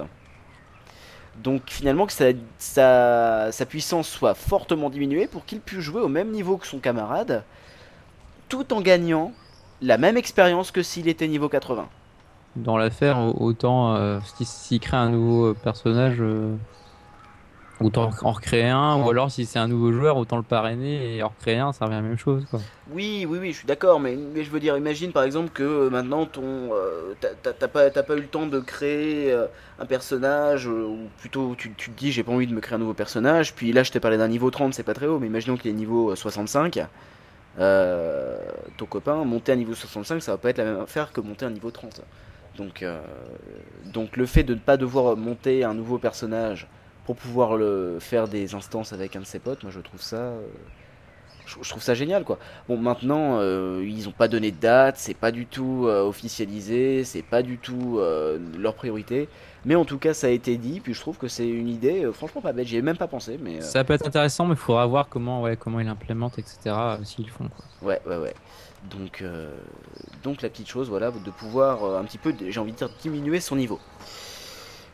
On va terminer un petit peu cette open euh, question and answers avec euh, alors j'ai noté cinq autres petites choses. Euh, tout d'abord, tout pardon, tout d'abord, parce que c'est les tabards dont je vais parler. Tout d'abord, le système un petit peu, bah, un petit peu de, de penderie pour les tabards, mais sous forme peut-être de liste, un peu comme les titres, etc. Donc euh, pouvoir choisir son tabac sous forme de liste. Euh, les développeurs ont dit oui, ça serait, c'est quelque chose qu'on cherche, mais actuellement ils ont des problèmes techniques avec ce système, puisque euh, vous le savez, il y a des tabards qui peuvent être utilisés, qui sont cliquables. Vous pouvez cliquer droit dessus pour faire quelque chose, par exemple euh, le tabar, euh, il me semble, de la fête du feu qui, qui s'enflamme ou. Ouais, la porte des ténèbres, enfin le- l'event de la porte des ténèbres aussi, ouais, qui montre la force, l'honneur, je sais plus. Je sais Ouais, plus comment ouais. le terme, mais c'est ça. Ouais, vous, vous bandez vos muscles ou quelque chose comme ça. Enfin voilà. Euh, donc, euh, donc bah, ils ont dit c'est le problème. Maintenant, bon, dès qu'ils auront, euh, dès qu'ils auront résolu ce problème, euh, bah, pourquoi pas, on devrait voir arriver effectivement à la place que ce soit un objet d'équipement, tout simplement que ça soit dans une liste ou dans un sous-menu euh, pour pouvoir les choisir et que ça arrête de prendre de la place parce que c'est vrai que moi les tabards, je les achète, je les mets une fois, hop, et je les revends derrière quoi. Parce que ça encombre un tout petit peu la banque sinon. Bah, c'est vrai qu'avec euh, l'arrivée euh, des tabards de réputation, etc., où il faut les porter pour gagner plus de réputation euh, pour, euh, pour différentes euh, voilà, réputations, je me répète, je suis désolé. Bah, c'est vrai que là, on commence à en avoir pas mal dans les sacs et ça commence à. C'est un peu comme les montures avant et les, les familiers, ça a commencé à se à s'emmagasiner, donc euh, ça serait Ouais. une chose s'ils suppriment. Quoi. Enfin, Ouais, et puis il y a- il y, a certains tabards qu'on hésite très franchement à supprimer parce qu'il y en a certains qui sont achetables, donc ça c'est pas un souci, mais il y en a certains qui ne le sont pas. Euh, par exemple celui de la Porte des Ténèbres, euh, j'ai pas souvenir qu'il soit achetable. Euh, celui des euh, Jeux Olympiques, de, c'était les Jeux Olympiques de Pékin, il est pas achetable non plus. Donc si vous le jetez, bah au revoir quoi, vous pourrez plus jamais le mettre. Donc ça prend de la place en banque, c'est pénible. Donc euh, bon bah il, voilà, c'est pas pas une priorité. En fait, rien n'est vraiment une priorité, mais il travaille sur plusieurs fonds différents. Donc euh, on, peut on verra certainement ça arriver euh, un de ces jours. Le problème des Draenei, alors ça effectivement, je sais pas si tu as remarqué Florent, bah finalement c'est même l'inverse, normalement on n'a pas remarqué la présence des Draenei en Orphandre, puisqu'ils sont en fait assez, assez peu présents dans tout ce qui est Norfandre. hein. Ils sont même un petit peu en dehors du, de the Lich King, ils n'ont pas été très bien intégrés. Et, euh, et il l'avouait, hein, il l'avouait, il disait effectivement on n'a pas fait un super boulot sur ça parce que maintenant, euh, bah maintenant il va falloir qu'on bosse vraiment pour pouvoir l'intégrer dans Cataclysme. Et même dans Cataclysme, il disait qu'ils avaient eu du mal puisque c'est une race qui est un peu à part presque. Euh, autant à Burning Crusade elle a pu jouer un rôle important, autant à Wrath King là ils sont vraiment fait jeter un petit peu. euh, ils n'ont pas eu vraiment beaucoup d'importance. Euh, du fait aussi que bah, les elfes de sang leur ont un petit peu piqué la vedette, hein, surtout pour tout ce qui est euh, croisade, croisade d'argent, euh, puisqu'ils étaient bah, des deux côtés, que ce soit dans l'Alliance ou dans la Horde. Oui, Florent. Elle est un peu plus science-fiction en fait. Enfin, le- la race Draenei avec ses vaisseaux, etc. C'est peut-être un peu moins dans le délire Heroic Fantasy, bien que ça comme ça part, etc. Mais c'est vrai que ça fait, elle est peut-être un peu plus à part par rapport aux autres races. Ouais, et puis en termes d'histoire, euh, c'est vrai qu'ils tombent un petit peu. Bon, ils ont une histoire, mais ils tombent un petit peu de nulle part, entre guillemets. Puis, euh, puis ils sont pas très intégrés à toutes les anciennes histoires de, euh, de Warcraft. Donc c'est vrai que les intégrer à l'histoire d'Arthas, par exemple, euh, bon, bon courage quoi. Dans, dans Cataclysme, ils auront peut-être une chance maintenant de vraiment faire intégrer les, les Draenei, mais ils l'ont dit, on, on a du boulot. On a du boulot sur, on a du pain sur la planche pour, pour arriver à faire ça. Donc bon, que nos amis Draenei ne se sentent pas totalement exclus, euh, normalement vous allez pouvoir en retrouver quelques-uns euh, euh, des, cataclysmes. Le problème PVP de l'identité, je vous en ai parlé tout à l'heure. Normalement, alors bah, si on parlait des Draenei, donc je vais parler des Blood Elves. Ils ont parlé de Lor Temar, Lor Temar, oui, euh, donc euh, qui est actuellement le régent euh, à la tête des elfes de sang. Si vous connaissez pas forcément son, connaissez pas forcément son nom parce qu'actuellement il n'a pas une importance extrême. On connaissait Kael'thas évidemment, mais lui, lui n'était pas très important. Donc normalement ça devrait devenir un, un leader un peu plus sérieux des cataclysmes. Il devrait prendre un petit peu plus d'importance pour pouvoir être un peu plus sur le devant de la scène et qu'on le connaisse un petit peu. Euh, enfin, bon bah le Dance Studio, euh, c'était ce dont avait parlé Tom Chilton, euh, c'est revenu sur le devant de la scène, sans faire de mauvais jeu de mots, euh, puisque euh, actuellement ils, travaillent toujours dessus en fait. hein, le Dance Studio, c'est pas la poubelle du tout. Simplement, ils ont pas assez de, ils ont pas créé assez de mouvements, pas créé assez de danse. Donc, euh, donc bah ça sortira quand ils auront en fait euh, créé assez de danse pour pouvoir faire quelque chose de, euh, euh, d'intéressant pour les joueurs et euh, bah, d'assez euh, varié pour que ce soit pour que ce soit vraiment euh, fun à utiliser donc bah, il disait peut-être la prochaine extension on sait pas mais dans tous les cas bon pour le moment c'est certainement pas prêt et c'est pas non plus une priorité pour nous je crois que c'était tout ce qu'il y avait d'intéressant dans ce question-réponse. Euh, vous vous rendez compte quand même que ça a été vraiment varié, c'est un peu parti dans tous les sens. Florent, est-ce que tu avais retenu quelque chose d'autre? Je sais que j'ai sauté quelques questions, mais euh, Rien de vraiment très intéressant. hein. C'est euh, c'est vrai que vu que les joueurs posent des questions un peu qu'ils veulent, il y a vraiment des, des trucs qui ont été redits, etc. Donc, Ouais, il y, a- il y a eu des redites sur tout ça, mais bon, là, là, je me, je me dis que il y avait quand même des petites choses franchement intéressantes. Puis, puis ça, en fait, c'est bizarre parce que ça, me fait toujours sourire. Euh, les développeurs, quand on leur pose les questions, ils répondent. Tout simplement. Alors souvent on fait des des suppositions de notre côté. On se dit oui, alors il va peut-être y avoir ça ou à Cataclysme, on sait pas trop ce qui va se passer, comment Deathwing il va mourir. Puis quand on leur pose la question, bah voilà, ils répondent, ils disent sans problème, bah oui, il y a ça. il va se passer ça, puis il va se passer ça, puis ça fonctionne comme ça. Puis euh, moi je suis toujours très surpris de, de les voir euh, nous dire ça comme ça un petit peu. euh, puisque c'est vrai que dans, dans leur, dans leur communication habituelle, on a l'impression qu'ils sont vraiment très secrets. Hein. Je sais pas si c'est ton impression, Florent, mais, mais quand ils, quand, ils, bah, quand ils partagent des informations, en général, c'est au compte-goutte. Et puis lors des BlizzCon, vraiment, ça explose à chaque fois. Ils, par- ils parlent vraiment beaucoup. bah, on voit surtout que bah, le, gros, le meilleur exemple, c'est celui avec Thrall. Pour le coup, c'est vraiment on lui pose une question, bah, il répond. Même Ouais. si pour le coup, euh, quand même une information capitale, bah, il répond. Ouais, c'est ça qui je trouve ça génial. Donc bon, c'est la magie de la BlizzCon, j'ai envie de dire.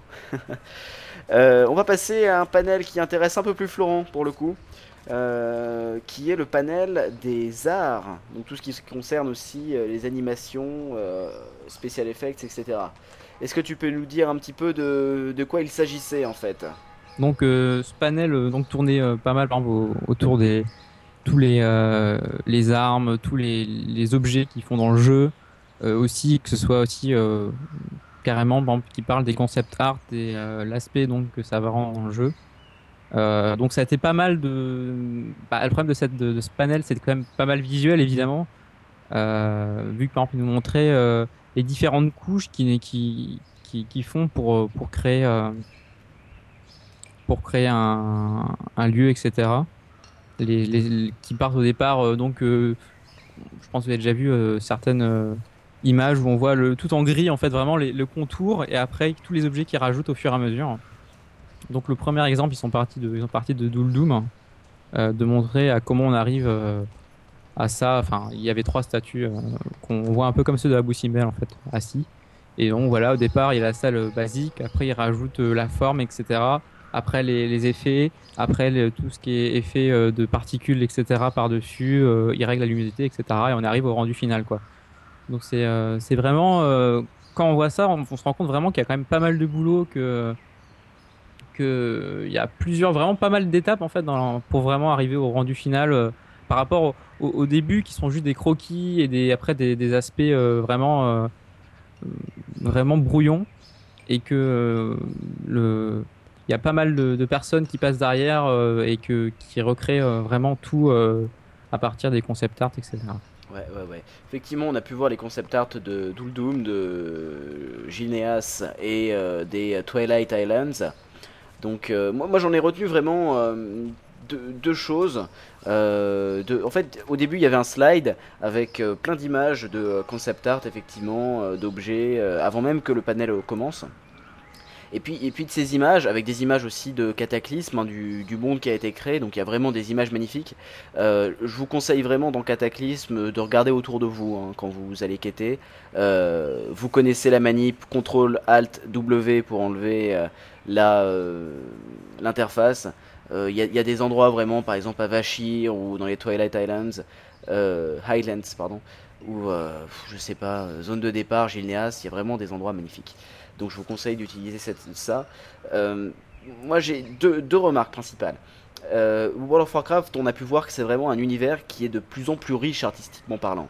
Hein, quand on regarde le, jeu Vanilla, euh, en termes artistiques, le, jeu était, j'ai pas envie de dire qu'il était pas artistique, évidemment il l'était. Mais, par exemple, on voit de moins en moins des maisons et des donjons identiques. Euh, à Vanilla, vous rentriez dans un donjon, vous, et même à Burning Crusade, hein, euh, vous connaissiez déjà euh, comment, comment allait fonctionner le donjon. Les maisons étaient toutes les mêmes, les échoppes étaient toutes les mêmes. Vous regardez Dalaran, les échoppes, c'est pas les mêmes. hein. À Cataclysme, c'est encore plus vrai. Donc vraiment, on peut voir que, artistiquement parlant, le, jeu ne fait que qu'être de plus en plus beau.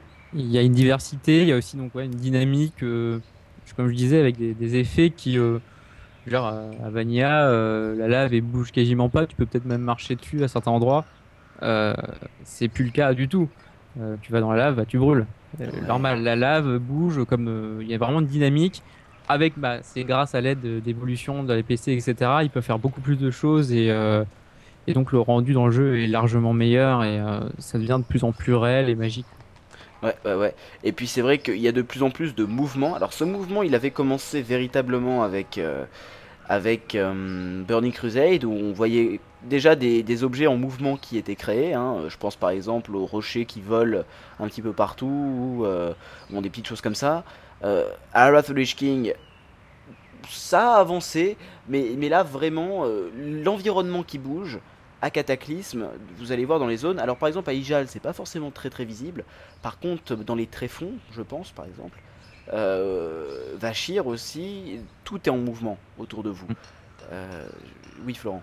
À, à West of en fait, euh, BC c'était vraiment donc la VMI, etc. West of c'est l'autre euh, l'autre constante qui est le temps. C'est que là, dans le temps, avec le phasing, c'est que ça évolue dans le temps aussi. Exact. Donc, c'est- les deux combinés, bah, ce qu'on voit dans un cataclysme, euh, ça rend vraiment, bah, ce qu'on- vraiment ce qu'on appelle un MMORPG, quoi, quelque chose en temps réel qui évolue au cours du temps et voilà, qui est dynamique et que ça bouge et c'est ça qui est génial. Ouais, ouais, ouais. Donc vraiment, bon, le, monde est vraiment. On, s'en rend pas forcément compte, mais quand, j'ai vu ce slide, je me suis dit, waouh, c'est vrai que là, ils ont géré.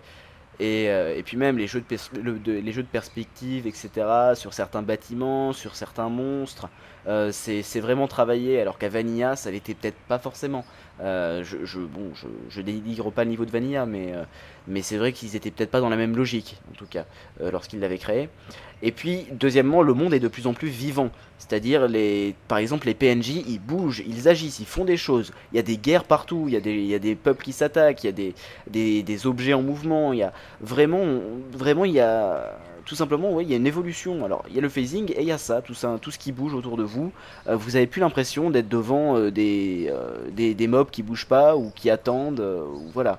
Donc, donc bon. Ces deux choses-là principales, c'est ce que j'en ai retenu, puis je, trouve ça génial.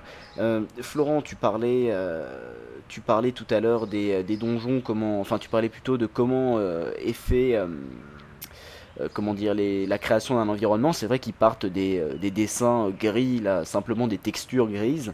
Euh, puis ils arrivent à des choses extraordinaires avec euh, tout simplement l'animation, puis les, les effets spéciaux.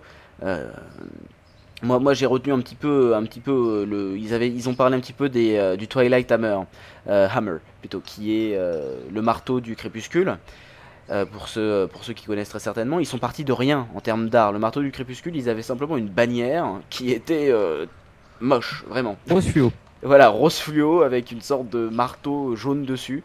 Euh, donc c'était moche. Et ils en ont fait, euh, ils en ont fait euh, des couleurs violettes orangées en fait. Euh, ils sont partis de ça, puis ils ont créé en fait véritablement la bannière qui aujourd'hui est magnifique hein, du, euh, du marteau du crépuscule, en gardant toujours ce marteau et euh, le fond, euh, le fond violet. Et vous remarquerez d'ailleurs que le, les couleurs du thème euh, du marteau du crépuscule sont le violet et le. Alors je suis pas sûr, c'est orange Florent ou c'est vert ou c'est jaune? Parce que je suis daltonien, donc je suis un peu bête là, mais. Euh, dis pas de bêtises, c'est. Euh... Moi, J'aurais tendance à dire orange foncé, mais euh, leur couleur. Alors je me souviens plus, mais je crois que c'est ouais orange jaune en ce cas-là. ouais. C'est ça. hein. Donc, euh, mais il disait, bon, il a fallu faire attention. Alors, ils expliquaient vraiment tout. Il a fallu qu'on fasse attention parce que ces couleurs étaient déjà un petit peu utilisées par d'autres races. Et là, évidemment, il faut apparaître un gnome. Parce que, effectivement, les gnomes, ils utilisent un petit peu des couleurs flashy comme ça. Donc, euh, donc bon, ils ont pris, euh, ils ont pris ça. Puis après, ils disaient, bon, alors, on a on a fait ce qui est un petit peu, je vais vous le dire, a classic art direction in Blizzard. Donc, ils disent. Il montrait une image et il disait bon it's, it's a wagon with giant knives on the front uh, has back wings uh, knives on the wheels and is covered in blood and they put a dragon head on the front just in case. It's perfect donc en gros je vous fais la traduction euh, sur le tas hein. donc c'est en gros c'est un wagon avec des couteaux géants euh, devant euh, des, ailes arrière des couteaux sur, les roues sur le côté et qui est couvert de sang et ils ont mis une tête de dragon devant juste au cas où donc c'est super c'est parfait donc bon c'est évidemment quand quand c'est raconté comme ça on se marre parce qu'effectivement c'est un objet euh, auquel on penserait pas forcément mais euh, c'est vrai que ça c'est assez rigolo quand, quand ils l'expliquent euh, comment comment ils ont fait ça euh, en classique art direction Donc, bon, ils nous ils expliquaient tout ça, comment ils ont créé une simple, comment dire, une, un simple lampadaire, quoi. Ils sont partis aussi, voilà, ils disaient donc les couleurs, violet et orange, puis ensuite ils ont dû un petit peu imaginer quelque chose qui les différencierait vraiment en termes de des, des gnomes, et puis qui ferait vraiment une, comment dire, une personnalité un petit peu, une identité euh, au Twilight Hammer, et ils sont tombés sur un métal qu'ils ont appelé un petit peu un métal organique. Euh, je crois qu'ils appellent ça, ils ont appelé ça comment? L'éternium, non? Florent, aide-moi. Mhm. Alors là, je sais pas du tout. Ah, je me rappelle plus. Bon, c'est pas grave, mais un métal en fait qui euh, qui a des reflets en fait, un petit peu. Puis bah ils en ont, ils l'ont mis un peu, ils l'ont mis sur certains endroits, un petit peu sur les lampadaires, etc. Puis euh, sur les lampadaires évidemment quelques quelques lames, des couteaux, hein, etc. Donc euh, donc bon. Tout ça pour dire que vraiment il y a, y a un travail derrière tout ça. Et puis ils l'ont répété quelque chose d'important, c'est que tout ce que vous voyez dans le monde a été fait par un par un par un homme en fait. C'est pas c'est pas du simple copier-coller pardon c'est euh, tout ce qui est texture etc bah c'est fait par quelqu'un qui est derrière son ordinateur et qui a décidé de mettre un euh, un arbre ici Ouais, avec il- telle inclinaison euh. Ils l'ont montré pour l'environnement, par exemple. En fait, ils ont, ils ont tout un, édi- un- un éditeur comme ça, du genre, voilà, je peux baisser, abaisser euh, le, le niveau euh, de la terre, je peux l'hausser, je peux placer un arbre, je peux le bouger, je peux l'incliner comme ça, je peux changer la route, etc. Mettre des champs, euh, il peut vraiment tout faire. Mm. Donc, euh, mais tout ça, c'est fait à la main. Donc, tout le monde en lui-même est, est fait euh, morceau par morceau. euh, euh, voilà. comme ça. Ouais, et puis en termes d'éclairage aussi, ils ont parlé de l'éclairage, on n'y pense pas forcément, mais c'est très important. Ils ont pareil un éditeur pour pouvoir décider quel type d'éclairage il y a sur le monde, sur certaines régions. donc, donc bon, tout ça pour dire, c'est c'est assez impressionnant à voir. Et il y a vraiment un boulot monstrueux derrière. Euh, moi, c'est à peu près tout ce que j'avais euh, vraiment noté euh, autour de ça. Bon, il y a eu un petit question-réponse à la fin, très très court. Deux questions que j'ai retenues. Le fait que, bah, effectivement, ils devaient mettre la remise à niveau pour les personnages joueurs, donc je vous l'avais dit, hein, en termes de graphisme. Et les armures aussi qui devaient prendre un petit coup de jeune, puisque c'est vrai qu'il y a certaines armures, votre ceinture de la chouette parfois est pas forcément terrible. Même les armures de Vanilla ou de Burning Crusade parfois ont des, euh, comment dire, des graphismes qui n'étaient pas extraordinaires. Donc euh, effectivement, ils aimeraient le faire. Maintenant, est-ce qu'ils ont le temps Euh, bah, ils, courent après, ils courent après la montre un petit peu. D'autres choses que tu avais notées Parce que moi, en fait, j'ai été, j'ai été vraiment, comment dire, absorbé par, par ce panel et donc j'ai pas pris énormément de notes, mais j'en ai retenu quand même plein de choses. Florent Euh, ouais, donc sinon, euh, ils ont parlé de, en fait, de l'écran de chargement du jeu. Oui, oh là là, Euh, oui, oh là là.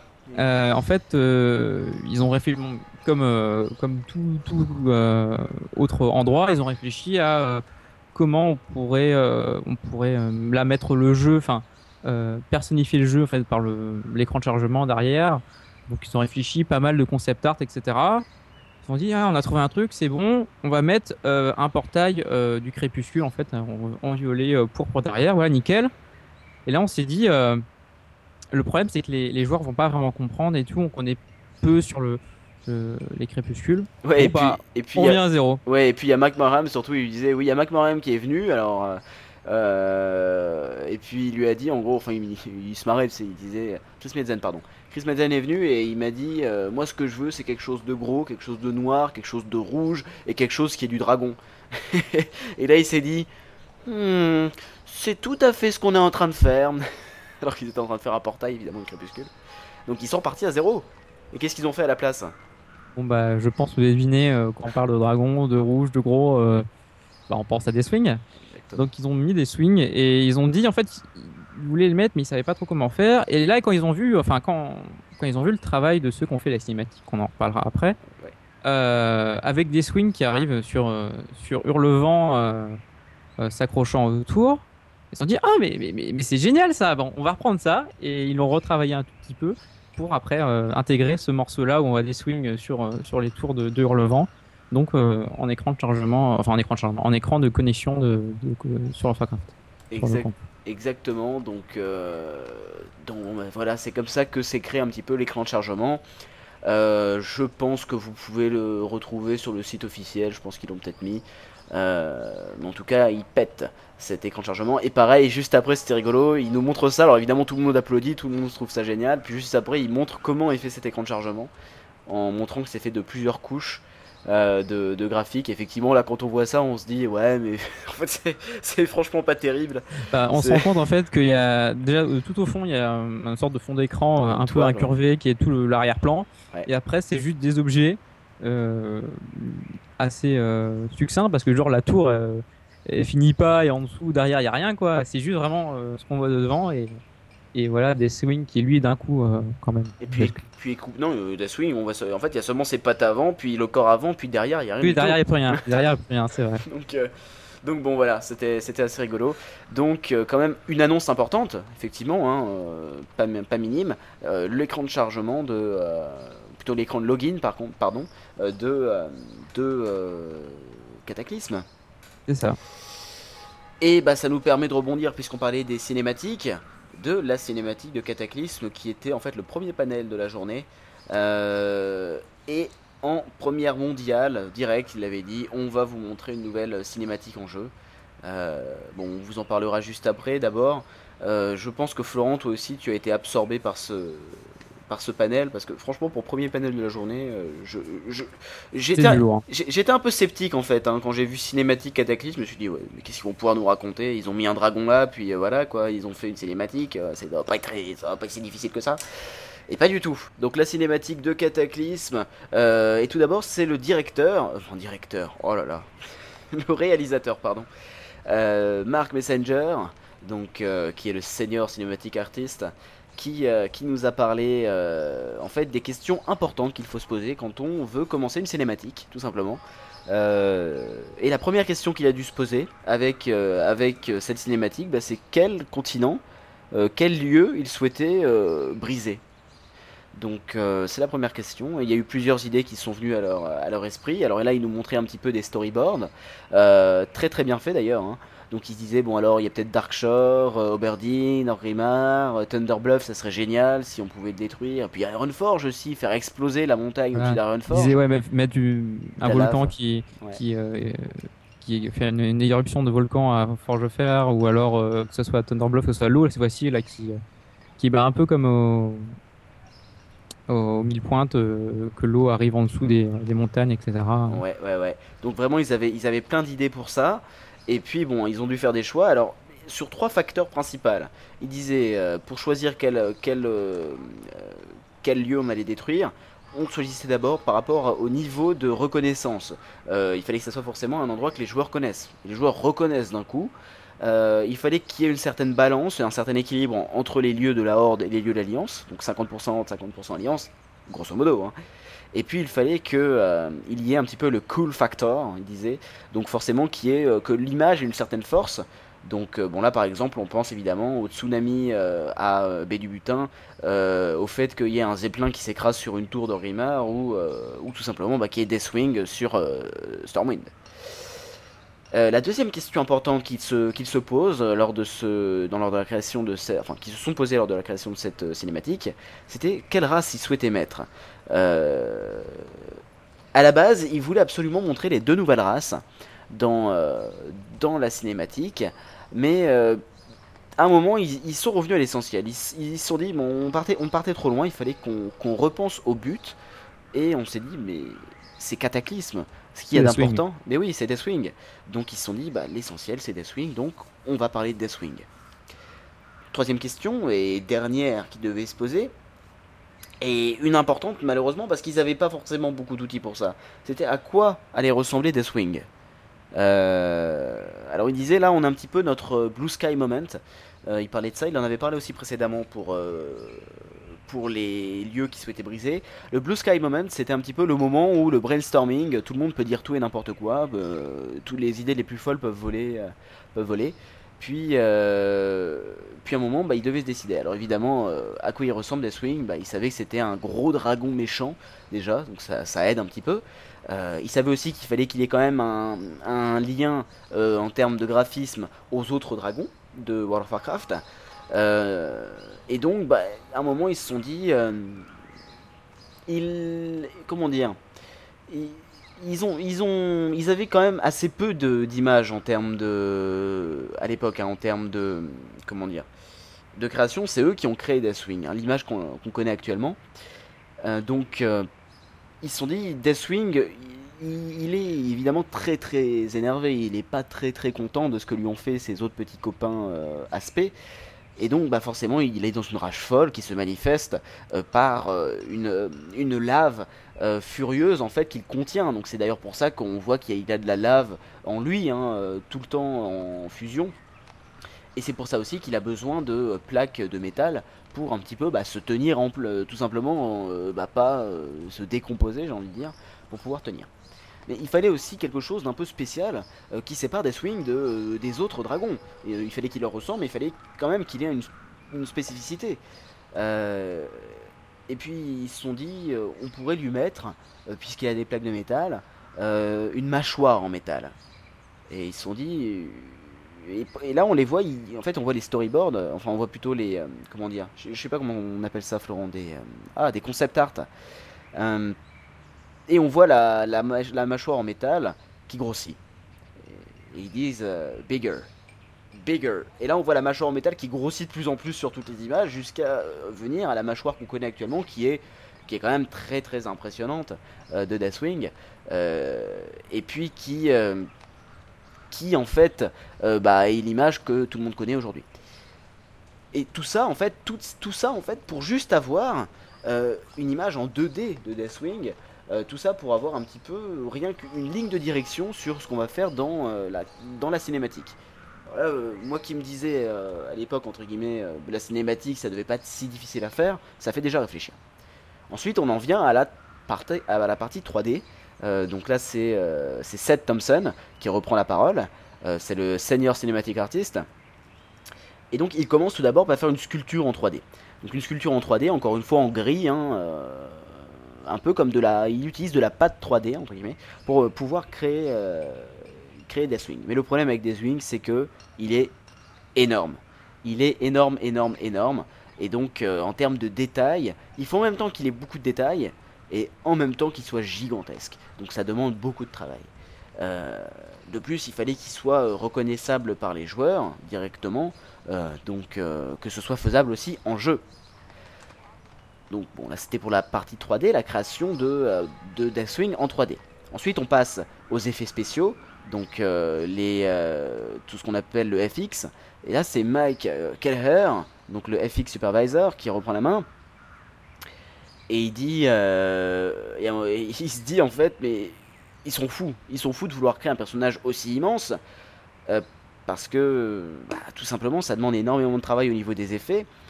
Puis il y a deux principaux effets sur lesquels ils ont travaillé. Euh, Florent, je vais peut-être te rendre la parole un petit peu, puisque là je pense que tu as, dû, t'as dû retenir pas mal de choses. Deux effets qui sont l'eau et le feu. Alors je te laisse peut-être parler un petit peu de l'eau, euh, les deux effets d'eau, euh, les, deux- effets aquatiques majeurs qui ont été faits. Ouais, là c'est euh, assez impressionnant et c'est pas pas étonnant quand on voit un, connaît un peu le minimum tout ce qui est ce domaine-là donc des particules pour l'eau c'est c'est assez euh, hallucinant euh, de voir les effets euh, les effets de particules qu'il faut euh, de et le le nombre de particules en total qu'il faut pour l'eau Ouais, c'était assez rigolo. On voyait le compteur de, de particules. euh. qui, qui augmenté et à, écrit, à côté c'est écrit OMG Ah oui, O- OMG quoi. euh, ça monte trop vite. Ouais, parce qu'il disait, euh, l'eau qu'on faisait, elle était déjà, elle était pas terrible. Elle était en termes de qualité, voilà. Puis euh, là, vous pouvez voir le nombre de particules. Puis on voit le nombre de particules qui monte 12 millions, 13 millions, 14 millions. Et puis il disait, euh, là c'est pas possible quoi. Il y en avait Ouais. trop. Surtout qu'en même temps, il faut que ça soit très beau et que ça garde un FPS euh, assez. euh, Ouais, parce que bon, pour, pour ceux qui s'y connaissent, enfin pour ceux qui connaîtraient peut-être pas un petit peu les effets au niveau à ces effets spéciaux, euh, l'eau est un élément très difficile à numériser Euh, et surtout à contrôler. Que ça a euh, l'air fluide et que ça ouais. a l'air euh, naturel. Voilà, c'est très difficile. hein. J'imagine même pas comment comment euh, ils créent ça en termes mathématiques. ça me ferait trop peur. Donc euh, et donc qu'est-ce qu'ils ont fait de cette eau, Florent? Bah donc ils ont essayé de, de faire les rendus, par exemple pour euh, arriver sur sur tonne, euh, sur euh, sur les 1000 pointes, par exemple quand ça ça s'éclate sur euh, un rocher. euh, les effets qu'il faut que ça, que ça, enfin l'effet cloque arrive, plus rajouter après les effets d'éclaboussure, etc. Ils ont montré euh, comment ils, ils font et, euh, et le nombre ouais, donc d'after effects, etc. qu'il faut pour, pour rendre ça réel euh, Mm. et naturel. Ouais, et puis ils ont, en fait, ils disaient à la base déjà, ils voulaient pas, ils voulaient faire un autre plan. Euh, ils cherchaient à faire un autre plan. Alors je, j'ai plus souvenir exactement. C'était aussi dans les 1000 pointes, mais ils ont dû penser à changer l'angle de la caméra tout simplement parce que les calculs étaient trop difficiles à faire sinon. Euh, et donc fallait forcément voir la vague d'en bas, puisqu'ils ont même changé en fait le leur euh, comment comment on appelle ça, pas le programme mais euh, ah Enfin, bref, ils, ont créé un nouveau, un nouvel effet, voilà, qui est finalement à la base ils étaient partis sur des particules, après ils sont partis sur une vague, sur laquelle en fait ils ont ensuite dessiné des vagues, etc., mais des, des- petites vaguelettes, mais à la base ils sont partis sur une vague géante. Euh, qui euh, demandait euh, un peu moins de ressources en termes de, de particules parce que sinon c'était énorme. Et je crois qu'ils avaient parlé à un moment du- d'une année pour euh, s'il fallait qu'ils le bougent euh, Ouais, si- si-.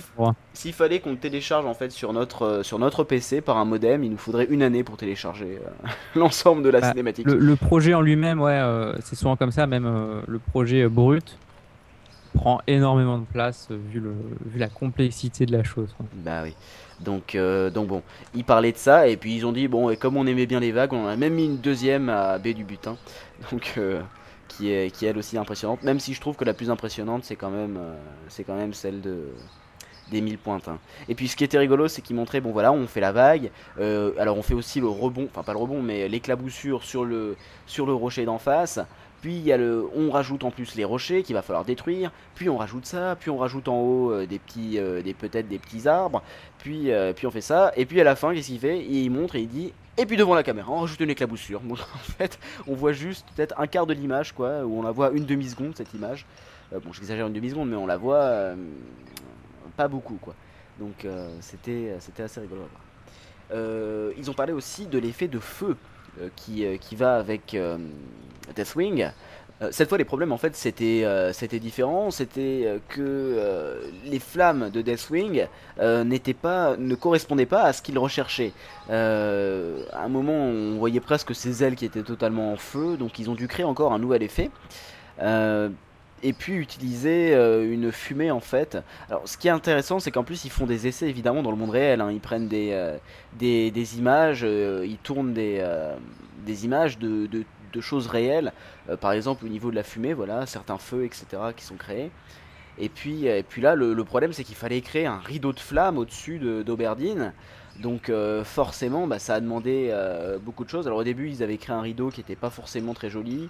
Euh, soit il faisait trop clinquant, soit comment dire, il représentait pas l'épaisseur entre guillemets de fumée nécessaire à Deathwing, etc. Donc pareil, beaucoup d'effets spéciaux autour de ça. Euh, Ensuite, alors ça c'était pour les effets spéciaux, puis on passe ensuite à la, on passe ensuite à autre chose. Alors pardon, euh, avant de passer à autre chose, donc oui ça c'était pour les effets spéciaux en plus sur sur la cinématique. Et puis là vous, vous avez enfin, j'ai envie de dire, euh, votre cinématique. Bon même s'il y a la fin encore dont, on n'a pas parlé, mais je crois qu'ils n'ont pas dit grand chose finalement sur la fin. hein. Simplement qu'ils cherchaient une image frappante, l'image la plus frappante possible, euh, qui était donc Deathwing sur euh, sur euh, Stormwind, oui, pardon. Et, euh, d'ailleurs, bah, vous pourrez voir à Stormwind les marques des pattes, euh, des pattes de Deathwing, euh, ils sont bien. hein. Donc, sur, les deux tours que vous avez vus. Ensuite, après cette cinématique, ils nous ont présenté une vidéo. Alors, c'est Terran Gregory qui nous l'a présenté. Lui, c'est le cinématique vidéo artiste. Et il nous a présenté une toute nouvelle euh, introduction, une toute nouvelle cinématique en jeu, qui est la cinématique Florent? Worgen. Exactement. Euh, la cinématique qui se trouve juste après avoir terminé euh, la zone de niveau 1 à 5 des Worgen. Donc pour ceux qui... bon, je pense que maintenant c'est plus trop un spoiler à ce niveau-là. Mais bon, la zone en fait se termine par votre transformation en Worgen. Donc donc c'est une cinématique en jeu. Euh, il souhaite vraiment, alors il disait montrer euh, dans ces cinématiques, Worgen et Gobelins, euh, le plus important de, de chaque race, Donc euh, évidemment, il disait pour, euh, pour les gobelins, bah, c'est des explosions, puis des explosions, et des Des explosions, pays. Et puis des explosions, des prix, de l'argent, des explosions. et il disait Ce qui était assez énorme, c'est qu'ils l'ont refait euh, IRL, euh, IRL en fait. C'est, on voyait les, les développeurs qui étaient en train de crier juste Oui, pour voir. oui, oui, oui, c'est génial. Assez, assez Ouais. épique. Ouais, c'était énorme. Et, euh, et pour les Worgen, bah, c'est l'aspect euh, l'aspect euh, euh, werewolf, donc c'est euh, loup-garou. L'aspect très loup-garou, évidemment, un peu gothique, un peu sombre. Euh, puis, euh, puis donc bon, cette, cette, euh, cette cutscene, cette cutscene, cette euh, cinématique en jeu, évidemment, vous pouvez la voir, on vous donnera le lien. Elle, est, elle est excellente, hein. J'ai trouvé ça. Et, et pareil, bah donc, comme je disais encore en IRL, moment, en fait, bon, on- il se fait capturer en fait le, le Worgen, Ouais. et on voit les chasseurs qui arrivent, qui voilà avec leurs fusils. Et là, ils étaient pareils avec des, Oui. des, morceaux de, de carton à montrer. euh, Des rouleaux voilà. en papier, en fait. Ouais, euh, juste pour, tester, pour voir l'effet que ça pourrait faire. Ouais, bah comment, comment se tiendraient des, des personnes qui, qui sont Voilà. en chasse, quoi. C'est pour que ça, ça soit euh, naturel, vraiment qu'ils ont une posture naturelle dans, dans, la cinématique. Exactement. Alors il disait aussi, bon, pour gagner du temps pour, pour faire ces, euh, ces cinématiques, parce qu'ils n'ont pas le temps de créer des objets euh, tout le temps pour les cinématiques. Par exemple, il disait euh, pour la, pour la, euh, ah zut, pour la cage du Worgen qu'il y a dans cette, euh, dans cette cinématique, euh, bah, elle n'existait pas en jeu. Il n'y avait pas de, il y avait, il n'existe pas de, cage où ils retiennent les Worgen dans tout Gilneas. Donc ils ont dû en créer une. Donc qu'est-ce qu'ils ont fait? Bah il y a un des, il y a un, il y a un artiste qui, euh, qui a repris euh, une cage, euh, enfin plutôt une grille de je ne sais où, puis qui a rajouté des boulons directement dessus pour pouvoir créer cette cage. Et pour gagner du temps, en général, il réutilise des choses déjà créées, donc c'était rigolo. Il disait pour Lord, Geoffrey, donc bon, c'est celui que vous voyez en jeu, il fallait que quand on le voit de dos, bah, il ait une super belle cape. Donc évidemment, ils ont pris la cape d'Arthas qu'ils utilisaient dans, dans la cinématique de la porte de la désolation. Euh, ils ont repris les lunettes d'Ozzy Osbourne. Euh, Ozzy Osbourne en jeu, hein, le, le l'Undead. Et puis ils ont repris euh, la, la face, enfin la tête de Bolvar en partie qu'ils ont, qu'ils ont retransformé. Donc ça c'était assez, c'était assez rigolo. Et, euh, et puis évidemment, bon, ils ont dit, bon, vous remarquez qu'on fait pas que filmer le jeu. Euh, Il y a beaucoup de travail sur l'image ensuite, en termes d'éclairage, encore une fois, en termes euh, d'ajout, en termes d'effets spéciaux. Donc, Ouais, a- par, bah, par exemple, on voyait, ils nous montraient les effets, donc l'appui qu'il y a dans le Guinness basique. Euh, bah, c'était pas assez pour eux pour la cinématique, il pleuvait pas assez. Bon, bah, on rajoute de l'appui, voilà, ce qui fait qu'il pleut, il pleut un peu plus dans la cinématique que l'aspect normalement dans le jeu, quoi. Exactement. Puis en plus, s'ils ont besoin que le vent souffle dans une autre direction, bah, ils, ils vont voir les autres départements, ils leur disent euh, faites-moi du vent dans l'autre direction, etc. etc. Donc, euh, donc voilà. Euh, et puis, bon, bah, le question-réponse a été minuscule. Là, ça a vraiment duré une minute, je crois. Il y a dû avoir deux questions. Euh, donc, euh, bah, il disait simplement que euh, la personne a demandé pourquoi vous faites pas des, vous avez pas parfois envie de faire des cinématiques pour d'autres choses, par exemple la chute d'Illidan ou des choses comme ça, etc., etc. Il disait bah ouais ça serait bien mais on n'a pas le temps de tout faire puis on fait bah, ce qu'on nous dit de faire tout simplement hein, parce qu'il n'y a pas le temps de tout faire. Donc donc voilà. Et puis bah c'est tout. Enfin je crois que je crois que c'est à peu près tout. Est-ce que tu avais retenu d'autres choses pour le panel sur euh, les cinématiques? Non, non, bah oui, comme on me disait, euh, vraiment pas mal de choses, mais visuelles, donc euh, c'est difficile de, de l'expliquer oralement, quoi. Hum, hum, hum. Moi je trouvais ça vraiment non c'était très très intéressant. Puis bon j'espère qu'on a réussi à vous retranscrire un petit peu notre goût pour cela parce que Pas mal de concept art de Uldum, et là, oh, Ouais. je ne peux être que content. Ah là là, Florent, Florent, Florent. Toujours avec Doom. Bon. Euh, bah, je crois que c'est à peu près tout pour les cinématiques. Et on va vous parler, euh, je crois que ça va être rapide parce que là ça va être difficile de vous expliquer, euh, du Blizzard Sound, donc des musiques de, de Blizzard. Là on avait, on avait, on a eu le droit à David Arkenstone, Russell Brower, Neil, comment il s'appelle? Ah zut Neil quelque chose. Euh, enfin bref, les euh, compositeurs de la musique euh, de World of Warcraft Cataclysm, pour partie d'autres extensions de World of Warcraft, et puis aussi de StarCraft 2, pour l'un d'entre eux en tout cas. Donc, Florent, est-ce que tu as retenu quelque chose en particulier de ce panel? Les musiques étaient très jolies, mais c'est vrai que je ne peux pas en parler toujours. Bah oui, parce que de la Ils musique. ont, ils, ils ont parlé de certaines musiques. Enfin, ils ont, ils ont fait certaines musiques de, de Cataclysme en fait. Ouais, ouais, ouais. Donc ils ont, ils ont, ils ont effectivement en live, ils en ont refait quelques-unes. Puis bon, moi j'ai retenu surtout une chose, c'est le fait que, mais euh, vous vous en doutiez très certainement, euh, les musiques euh, de Cataclysme, en fait, sont les musiques actuelles euh, qui ont été le plus souvent, comment dire, Retravaillé. Ouais, retravaillées, mais dans le sens euh, euh, un petit peu sombre. euh, Elles ont, il y a un peu plus de, elles sont un peu plus lourdes en fait. Elles sont un peu plus tristes presque. euh, ces chansons, Euh, vraiment, ils ont voulu donner une profondeur aux musiques de World of Warcraft pour euh, pour retranscrire le fait qu'il y a eu un cataclysme. Euh, et puis tout simplement certaines zones, par exemple comme Désolas, là où c'était horrible, maintenant il y a une petite zone euh, oasis, euh, d'oasis. Donc là, bah, par exemple, la musique a forcément été changée mais ils ont dit on n'a supprimé aucune musique du jeu, on en a simplement ajouté. Donc ne vous inquiétez pas, par exemple à Stormwind, vous gardez les anciennes, mais vous avez en plus les nouvelles. Franchement, les nouvelles sont beaucoup mieux. Je crois que dans le dernier épisode, c'était la musique introductive de la partie news que je vous avais mise, la nouvelle version de la musique de Stormwind. Euh, elle rocks du poney, moi je trouve perso. Donc euh, bah, c'est surtout ce que j'ai retenu euh, de, de, ce panel. Maintenant, pour des musiques de Cataclysme, vous aurez bien évidemment l'occasion d'en entendre très rapidement. Puis nous, bah, on en met à chaque fois dans les, dans les épisodes. Donc, euh, du moins à partir, de, à partir déjà de, de l'épisode précédent. Euh, Est-ce que tu as quelque chose d'autre à ajouter sur le Blizzard Sound? Il n'y avait pas énorme, il y a pas eu éno- énormément de, de choses. hein. Le question-réponse, c'était pas très fertile. Et, et surtout que euh, il était coupé en moitié vu que la- l'autre partie était sur StarCraft 2 en fait. Donc, il était Exact. vraiment- Exact, exact. Même si le question-réponse, on est un peu revenu sur euh, les, les musiques de Cataclysme, mais pas de, pas de euh, choses très très euh, remarquables.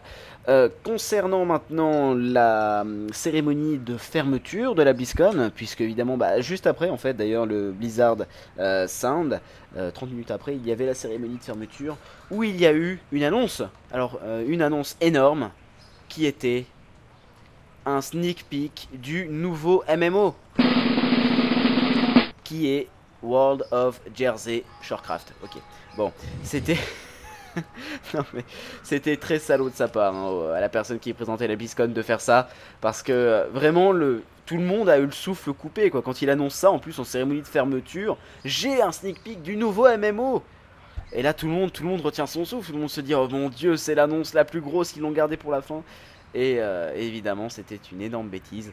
Donc, euh, donc bon, moi je, personnellement, maintenant je le hais. Hein, parce que vraiment, j'ai, j'ai. En plus, il était bon pour moi 5h du matin, quoi. Donc j'avais plus les yeux. Enfin, un petit peu plus tôt. Il était plutôt 3h du matin, 3h30 du matin. Mais, euh, mais bon. Et après, en plus, il a parlé. Il a dit. euh, il a parlé de, d'extensions qui n'ont pas, qui ont pas pu être sorties. Alors, il a dit euh, il y a eu Gliablo, par exemple. Ou Beauty Baywatch. Donc en fait ça c'est alerte à débuts. Donc là ce serait plutôt alerte à débutants. Mais, mais bon voilà des petites euh, blagues comme ça. Euh, pour Diablo 3 quelques petits chiffres même si ça vous intéresse pas forcément. Mais à cette BlizzCon il y a eu 14 000 jeux qui ont été joués. De 14 000 parties de Diablo 3. Euh, 75 000 euh, joueurs, euh, personnages joueurs sont morts. 3 millions de monstres ont été tués dans Diablo 3. Seulement de, pendant le temps de la BlizzCon. Donc c'est des chiffres assez impressionnants.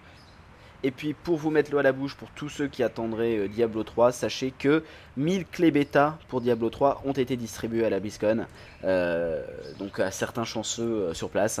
Donc on peut peut-être s'attendre, j'espère, à des clés bêta aussi de plus en plus qui seront distribuées. Donc je sais pas s'il y a beaucoup de fans de Diablo 3. Si vous l'êtes, faites-vous remarquer sur le blog. Dites-nous que vous aimez Diablo 3. Euh, parce que moi personnellement je pense que je vais peut-être m'y mettre à sa sortie. Je sais pas Florent, toi si tu comptes y aller? Bah, je, je vais tester parce que le était quand même vraiment pas mal. Même si c'est un peu moins mon style de jeu, mais euh, ça donne bien envie. Ça donne bien envie. hein. Pareil pour moi, donc, euh, donc en tout cas je l'attends avec euh, peut-être pas impatience, mais euh, je j'attends de voir ce qu'il vaut.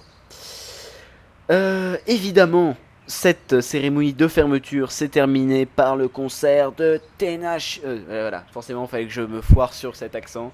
Euh. Ah, bon, très bien. Vous connaissez ce, ce groupe, donc je ne le citerai pas. Euh, Florent, dis, dis son nom, comme ça je vais moins me ridiculiser. Tenacious D, Oh, mais zut, en plus il y arrive sans problème. Bah, c'est génial. Mais oui. C'est un- Ce groupe est énorme. Voilà. Ouais, point. ils, sont, ils sont énormes. Euh, donc, euh, non, mais franchement, c'était génial. En plus, ils sont arrivés, c'était assez rigolo. Euh, je crois que je l'ai dit au début. Ouais, j'ai dû le dire au début. Bon, c'est pas grave, je me répète, je commence à me faire vieux.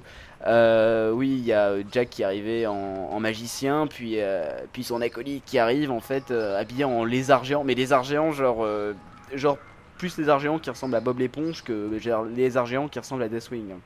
Donc, donc c'était super drôle. Je pense qu'on vous mettra au moins un screen, de, une image de deux parce que là, ils étaient, leur tronche était énorme. Puis bon, le concert était génial et, euh, et après c'était la fin de la BlizzCon, on a tous pleuré et euh, dans mon cas je suis allé me coucher parce que j'étais crevé. Donc, donc voilà. Euh, Florent, est-ce que de cette deuxième journée de la BlizzCon et puis de la BlizzCon en général, qu'est-ce que tu retiens de majeur pour toi? Qu'est-ce qui t'a vraiment marqué dans cette BlizzCon Bah déjà, euh, j'ai envie de dire que le, la deuxième journée rattrape un peu la première quand même, parce qu'on a eu vraiment tout ce qui est euh, concept art, etc. Enfin, tout le côté art et cinématique. On se rend compte vraiment du, gros boulot euh, qu'il y a eu derrière ça. Et euh, c'est vraiment sympa. Après, niveau news, quand même, elle était assez pauvre. Enfin, c'est pas la BlizzCon où on a eu masse de news sur, sur le Warcraft. Vu qu'évidemment, là, il y a surtout même pas mal Diablo 3 euh, qui a pris qui a pris la place. Enfin, qui a pris de la place pour les news. Mais euh, ouais, ça a été quand même une très bonne BlizzCon euh, à l'image de, pas mal, pas mal d'avant. Ouais, ouais, moi je pense que c'était une BlizzCon. Euh, je vais un petit peu, hein, mais non, non. Je pense que c'était une BlizzCon qui aurait été géniale à vivre en fait sur place. Euh, par contre, euh, pour nous qui sommes un podcast d'information, c'est vrai que bon, c'était un tout petit peu euh, faible, c'est dommage. Mais, euh, mais bon, en même temps, une BlizzCon, si c'était seulement des news, des news, des news, des news, des news, des news, quoi. Euh, pour ceux qui seraient sur place, je suis pas sûr que ça serait super intéressant. Donc c'est vrai que ça, ça changeait un petit peu de voir vraiment ces panels euh, très euh, hétéroclites, j'ai envie de dire. Même si bon l'année dernière on en avait eu, je crois, les mêmes un petit peu, hein, quoique, quoique, quoique. Il n'y avait pas eu, je pense, de panel sur Blizzard Sound, etc. Mais, mais par contre, j'ai remarqué qu'on a cette année, par contre, on n'a pas eu de comment dire de panel extérieur comme le panel euh, de The Guild l'année dernière. Donc, euh, je sais pas si c'est une volonté de Blizzard euh, mais bon, dans tous les cas, moi je garde un très bon souvenir de cette BlizzCon. Contrairement à toi, j'ai trouvé que la première journée était fort sympathique aussi, même si c'était quand même bien plus tourné vers les infos. Mais bon, bah, j'aime bien les infos donc. Donc euh, ça m'intéressait. Euh, bon, deuxième journée très intéressante quand même avec euh, des compositions de la cinématique et des, de- des arts autour de World of Warcraft, création d'objets, etc. Ça c'était génial. Un dernier mot ou pas, Florent? Qu'est-ce que. Allez, le... un dernier mot. Je veux t'entendre dire un mot. Wapiti. Wapiti, forcément. Bon. oh là là, bon.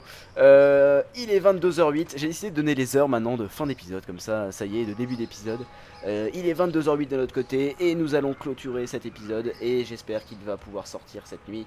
Euh, on se donne rendez-vous en novembre pour un nouvel épisode qui sera bah, normalement quasiment celui juste avant la sortie de Cataclysme et on essaiera euh, d'organiser un petit truc pour la sortie de Cataclysme je pense.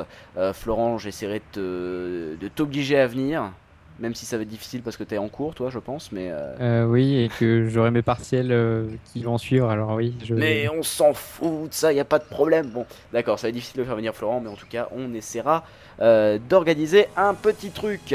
Voilà, bah on vous souhaite une bonne fin de mois, même si le mois est bientôt terminé. Donc un bon, un bon début de mois de novembre aussi. Puis on vous dit à la prochaine. À bientôt. Ciao